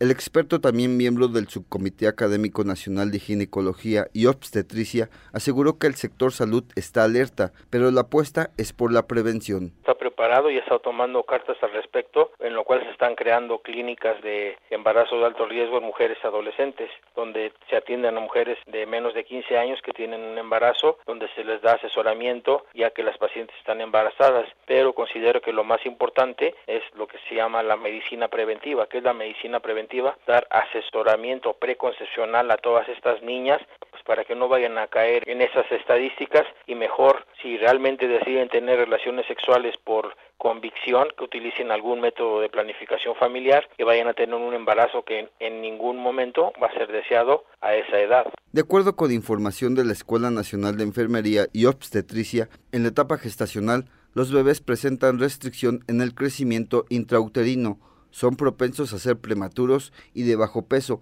con una alta probabilidad de morir. Los que sobreviven se ven afectados en su desarrollo durante los primeros años de vida. Gracias a nuestro compañero Toño Quijano y pues sí, Deyanira, amable auditorio, esta es una problemática que tiene que ver con violencia de género, los derechos de niños y niñas, el derecho a la educación y a la información sexual y reproductiva, entre otros factores. Te comento que la Estrategia Nacional para la Prevención del Embarazo en Adolescentes integra esfuerzos de diferentes instituciones, incluida la UNAM, que además, para reforzar las acciones en los planteles universitarios, en breve pondrá en marcha un programa interinstitucional para prevenir embarazos en adolescentes, el cual será impulsado por la Facultad de Medicina, la Dirección General de Atención a la Salud y el programa Prevenims. Se prevé que el programa inicie actividades el próximo semestre. Y por otra parte, les platico que en esta sección visitaremos los centros universitarios de investigación, docencia y servicio en materia de salud para mostrar al auditorio la infraestructura que la UNAM pone al servicio de su comunidad y de la sociedad. Hoy iniciamos con la unidad PET-CT de la Facultad de Medicina. Inaugurada hace 15 años, la unidad PET-CT de la Facultad de Medicina de la UNAM es una de las más completas de Latinoamérica, pues integra cuatro áreas, el equipo PET-CT, un ciclotrón, la radiofarmacia y un micropet, todas al servicio de la comunidad universitaria y del público en general.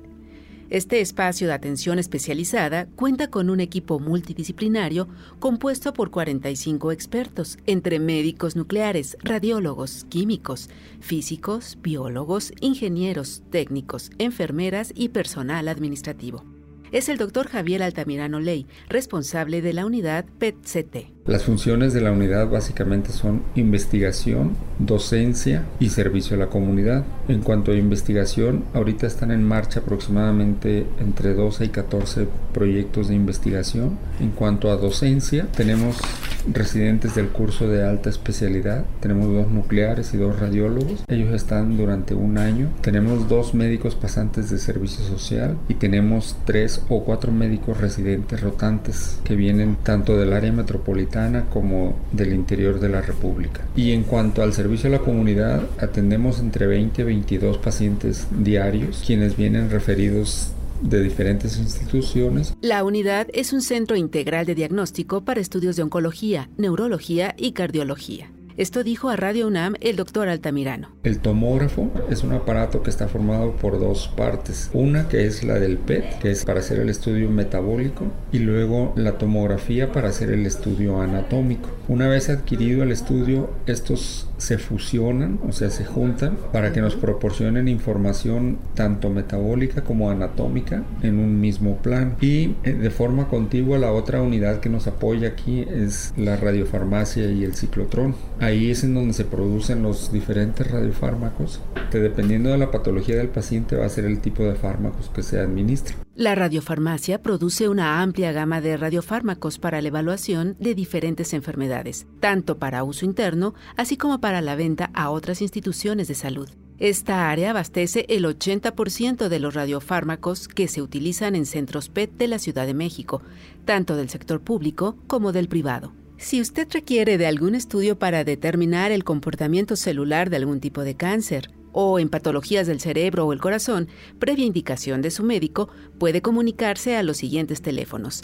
5623-2299, 5616-4561 y 5616-3666 o escriba al correo pet.unam.mx. Mayor información en páginas.facmed.unam.mx diagonal unidades diagonal PET o en la página de la Facultad de Medicina www.facmed.unam.mx. Bueno, pues ya lo saben, los servicios de esta unidad están al alcance de cualquier persona que los requiera.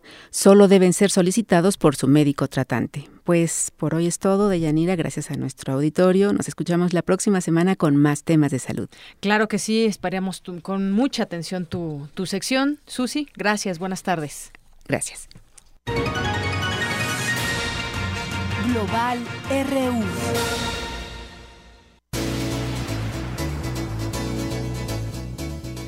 Dos de la tarde con 40 minutos y bueno, ayer le dábamos cuenta de lo que sucedió allá en Brasil con Dilma Rousseff, porque ella hoy, bueno, ayer le dábamos cuenta de la destitución Finalmente el conteo no la favoreció y hoy apela ante Tribunal Supremo. Para hablar de este tema, ya tengo la línea telefónica al doctor Eduardo Rosales, que es académico de la UNAM, internacionalista. ¿Qué tal, doctor Eduardo Rosales? Bienvenido, buenas tardes.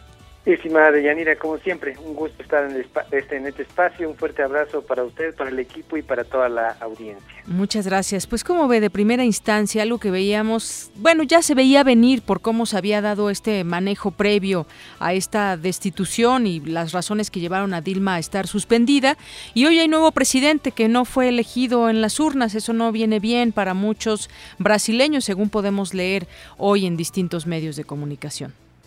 Definitivamente, estimada Yanira, esto, esto era la, la, crónica de una, de una destitución anunciada y pues con una votación en el Senado brasileño de 61 contra 20 votos, pues Dilma Rousseff fue hallada culpable de violar leyes presupuestarias, lo que se constituyó como un crimen de responsabilidad según este cuerpo legislativo y por lo tanto pues susceptible de separarla definitivamente del cargo. Aquí lo que llama la atención es la votación nosotros esperábamos 54, 55, quizás hasta 56 votos, pero no, fueron 61, así es que fue aplastante y demoledor el golpe que acaba, pues, que acaba finalmente con, con la vida política de, Dilma Rousseff. Ahora, ya, ya Brasil tiene nuevo, nuevo presidente, desde presidente interino pasó ya a presidente eh, formal en funciones, Michel Temer, y bueno, pues este con ello se consuma lo que la misma Rousseff calificó como golpe de Estado parlamentario.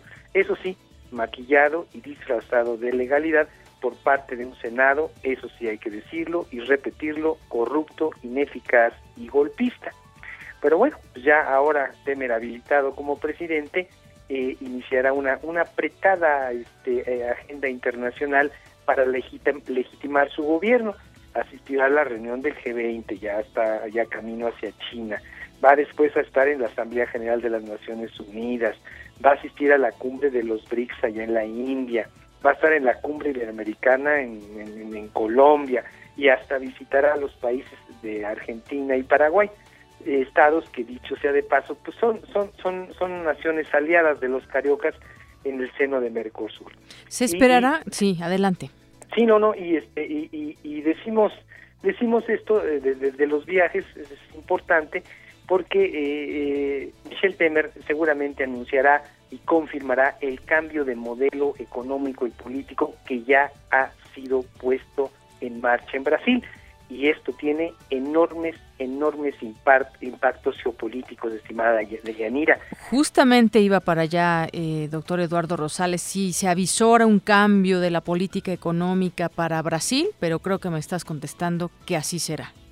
No, definitivamente, ya este, este cambio de, de gobierno, su rayo tendrá enormes impactos geopolíticos porque la nación carioca es el motor económico comercial de la zona de, Sudamérica y este pero también es líder de mecanismos subregionales como por ejemplo en Mercosur y el UNASUR. Ahora, el nuevo ministro de Relaciones Exteriores incluso ya externó en, días pasados la intención de, de que Brasil busque aproximarse este, a la Alianza del Pacífico e incluso afiliarse esa alianza, pues, que era la contraparte del Mercosur y a la que pertenecen México y bueno, pues, que agrupa a otros gobiernos de la derecha latinoamericana como Perú, como Brasil y como Chile. Ahora, el grupo de los BRICS conformado por Brasil, Rusia, India, China y Sudáfrica también podría desmoronarse o al menos perder protagonismo y fuerza, porque Brasil obviamente con este nuevo gobierno pues será reacio a cerrar filas en contra de los de los países de Occidente, estimada Deyanira. Así es. Bueno, pues queda una sensación y lo digo con mucho tiento de que fuerzas más más grandes, más fuertes a la democracia, pues tienen intereses allá en Brasil. Queda esa sensación y bueno, ya veremos en los siguientes meses y años hacia dónde hacia dónde camina Brasil. Pues muchas gracias, doctor. Deyanira, de nueva cuenta, un fuerte abrazo, un saludo este, sobre todo a, usted, al equipo y a toda su muy informada audiencia. Muchas gracias, doctor. Es usted muy amable. Hasta luego. Buenas tardes. Buenas tardes. El doctor Eduardo Rosales, internacionalista de la UNAM. Poesía RU. Hoy, en nuestra poesía RU, Margarita Castillo nos ofrece con su voz ¿Qué tal si deliramos? de Eduardo Galeano, escritor, eh, periodista, porque el próximo 3 de septiembre es el aniversario de su natalicio y vamos a escuchar este poema en la voz de Margarita Castillo. ¿Qué tal si deliramos? Eduardo Galeano.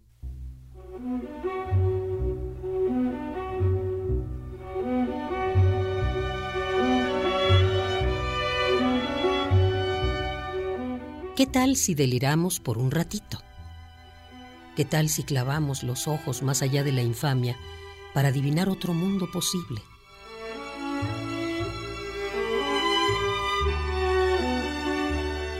El aire estará limpio de todo veneno que no provenga de los miedos humanos y de las humanas pasiones. En las calles, los automóviles serán atropellados por perros. La gente no será manejada por el automóvil ni será programada por la computadora ni será comprada por el supermercado, ni tampoco será mirada por el televisor. El aire estará limpio de todo veneno. El televisor dejará de ser el miembro más importante de la familia y será tratado como la plancha o la lavadora.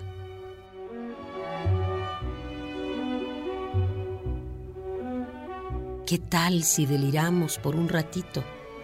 ¿Qué tal si clavamos los ojos más allá de la infamia para adivinar otro mundo posible? Se incorporará a los códigos penales el delito de estupidez que cometen los que viven por tener o por ganar, en vez de vivir por vivir nomás. Como canta el pájaro sin saber que canta, y como juega el niño sin saber que juega. En ningún país irán presos los muchachos que se nieguen a cumplir el servicio militar, sino los que quieran cumplirlo. Nadie vivirá para trabajar, pero todos trabajaremos para vivir. Los economistas no llamarán nivel de vida al nivel de consumo, ni llamarán calidad de vida a la cantidad de cosas compradas. Los cocineros no creerán que a las langostas les encanta que las hiervan vivas. Los historiadores no creerán que a los países les encanta ser invadidos. Los políticos no creerán que a los pobres les encanta comer promesas.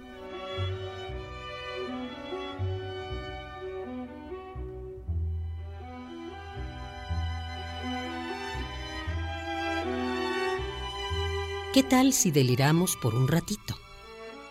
La solemnidad se dejará de creer que ella es una virtud. Y nadie, nadie tomará en serio a nadie que no sea capaz de tomarse el pelo a sí mismo. La muerte y el dinero perderán sus mágicos poderes y ni por defunción ni por fortuna se convertirá el canalla en virtuoso caballero. La comida no será una mercancía, ni la comunicación un negocio, porque la comida y la comunicación son derechos humanos.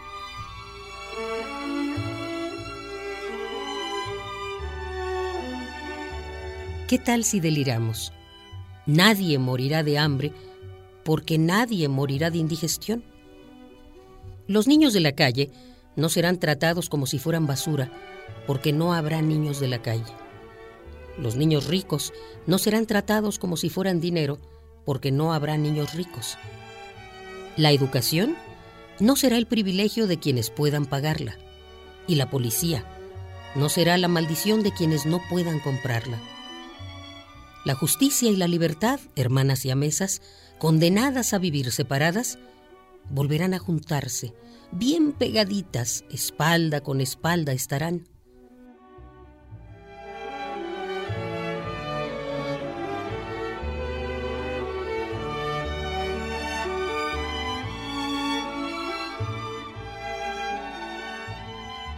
¿Qué tal si deliramos por un ratito?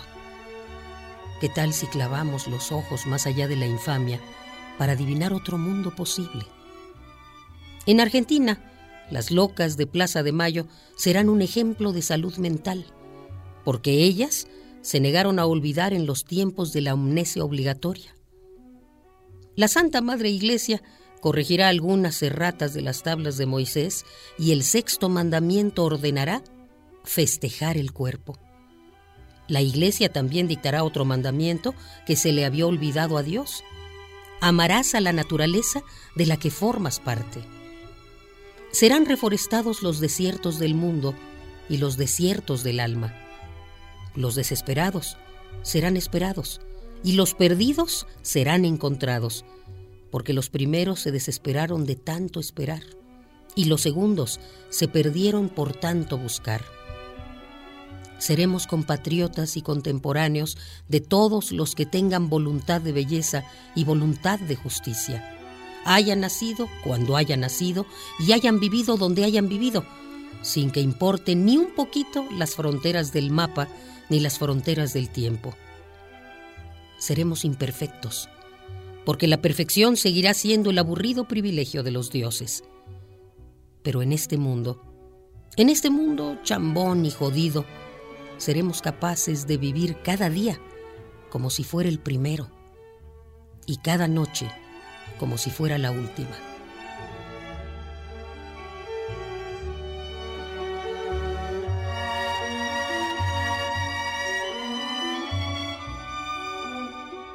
¿Qué tal si deliramos por un ratito? ¿Qué tal si clavamos los ojos más allá de la infamia y adivinamos otro mundo posible? Entonces sí, el aire estará limpio de todo veneno.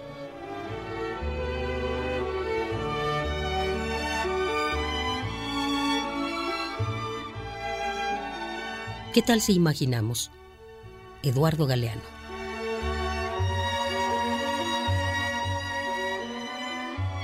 Pues sí, deliremos un poquito. Gracias, Margarita Castillo, por este, por este poema que nos traes en tu voz de Eduardo Galeano. Te mandamos muchos saludos y un abrazo, Margarita. Arte y cultura.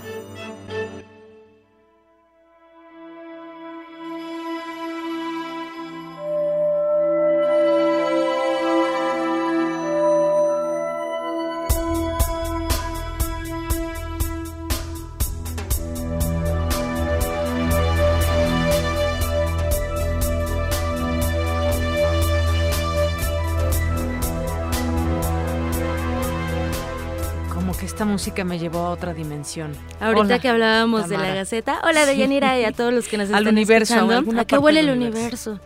Esta canción se llama Ilusión Cósmica y va muy, muy ad hoc con este tema. Eh, quiero platicarte que Radio UNAM ha transmitido radionovelas como Navidad al Rojo Red en el 2011, El Apando, una adaptación del libro de José Revueltas y la radionovela binacional Cuando vuelvas del olvido, transmitida en 2014. La música incidental de estas radionovelas eh, fue realizada por el músico Andrew Friedman, quien también es autor de Sentimientos Encontrados, canción que a falta de músicos fue creada con herramientas digitales para generar sonidos de cuerdas, metales y percusiones. Comparto esto porque la ingeniería, la tecnología, la creatividad y la música pueden ir de la mano. En este contexto, hoy nos acompaña en cabina el ingeniero Andrés Ramírez, integrante también de la agrupación Heavy Blaze y quien además ha trabajado para esta radiodifusora durante 25 años. Andrés, ¿cómo estás? Muy bien, aquí buenas tardes a todos. Muy buenas tardes. Andrés, cuéntanos, ¿quién es Andrew Friedman? Bueno, Andrew Friedman este, nace desde que tuvo su primera guitarra a los 8 años. Este, mi abuelito me enseñó eh, música tradicional mexicana. Posteriormente conozco la música de los Beatles, cuando se mueve precisamente Joe Lennon y me inquieta mucho tocar esa música. Entonces empiezo a, encontrar, a buscar eh, recursos como guitarra fácil para aprender. Y más adelante este, empecé a, formar un grupo de rock.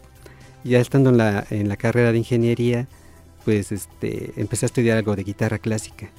Y lo que me ha gustado mucho, me apasiona mucho la música.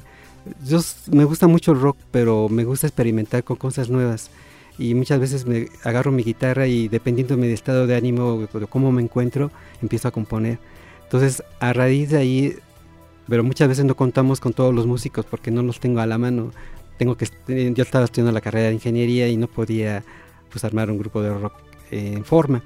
Entonces, este, pues me di a la tarea de, de utilizar la tecnología. Afortunadamente, pues fui creando un home studio para poder desarrollar y grabar todo lo que se me me inspiraba. Y esa música, cuando empezó a nacer y cuando me di cuenta que podía desarrollar música más completa, este, llegó a oídos de Iván Primitivo, el productor, y entonces él le, le, gustó mucho la música que estaba haciendo. Y este tema que están escuchando ahorita, eh, Ilusión Cósmica, eh, eh, está hecho principalmente con una guitarra acústica, no está hecho con instrumentos reales. Todo está hecho con una guitarra acústica que por medio de una pastilla especial y se conecta a un módulo de sonido que se llama sintetizador de guitarra, yo puedo tocar una, un, un, acorde en la guitarra y yo, y yo, le digo al módulo de sonido, ¿sabes qué? Quiero que se oiga este, conga, quiero que se oiga piano, quiero que se oiga violín o una flauta de pan. Yo no sé tocar flauta, entonces la única forma es de tocar la guitarra. Y podía convertir esos sonidos de mi guitarra, transformarlos a los que yo quería, entonces, y grabarlos en ya en un sistema de multitrack, pues podía mezclarlos y generar una canción completa. Esta canción, Ilusión Cósmica, forma parte de un disco, eh, bueno, que es EP, próximamente LP. Cuéntanos. Sí, bueno, esta recopilación que quiero hacer, estas canciones ya, ya tienen tiempo que las elabore, pero tengo mucha inquietud de sacar ya un, EP con toda la música que he desarrollado y aparte con la música que, parte de la música que hice en algunas, este, en las radionovelas, principalmente cuando vuelvas del olvido, hay dos temas en especial que me gustan mucho, que se llama Magnífica y Por un México Mejor, que así le puse yo. Este, este, debo decir que es, debo decir que este tema de la magnífica y la línea melódica no fue origen mío, sino en, el, en, la novela le pidieron a una chilista hacer una canción de cuna. Pero luego el productor me dijo, sabes que yo quiero que esa canción de cuna la transformes en una música latinoamericana, en una música, y así, así lo desarrollé y fue, hice nuevos arreglos, ¿no? Con ritmos latinos.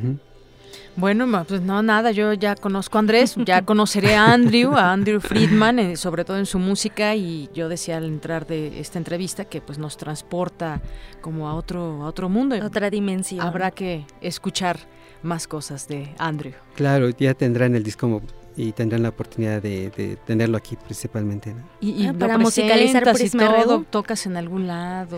Pues sí, bueno, yo eh, personalmente no, o sea, todo lo que hago lo hago por primera vez y, mm. para volverlo a tocar tengo que juntar un montón de músicos, no puedo. Mm, Pero sí toco en un grupo de rock, ahorita toco en dos bandas de metal que es Heavy Blaze. Ya, ya la productora ya nos está diciendo que ya, así que ya. Andrés, agradecemos mucho tu no, visita. Y gracias por el espacio y bueno, esta es mi casa y ahora me siento mucho mejor porque, no sé, nunca había tenido esta entrevista. Ahora estás del otro lado de la cabina. Andrés, muchísimas gracias. Gracias.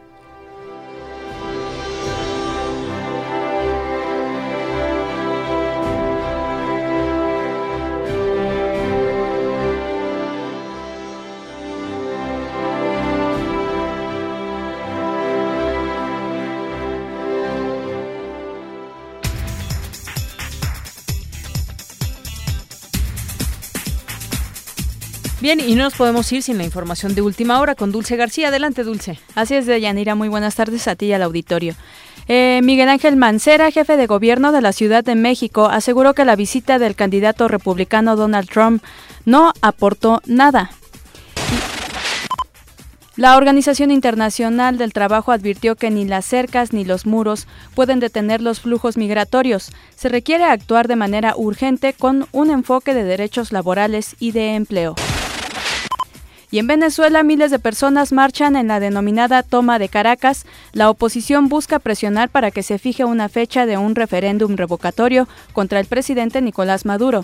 Por su parte, el mandatario venezolano anunció que tiene listo un decreto para suspender la inmunidad parlamentaria a los funcionarios opositores que, según dijo, planificaron un golpe de Estado en su contra. Hasta aquí la información de Yanira. Muy buenas tardes. Gracias, Dulce. Muy buenas tardes. Son las tres en punto. Nos vamos. Yo soy de Yanira Morán y en nombre de todo este gran equipo le deseo que tenga muy buena tarde. Hasta mañana.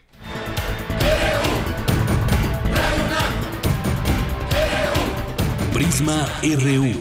Los perfiles del acontecer universitario de México y el mundo en una frecuencia. De lunes a viernes, de una a 3 de la tarde. Radio UNAM, clásicamente informativa.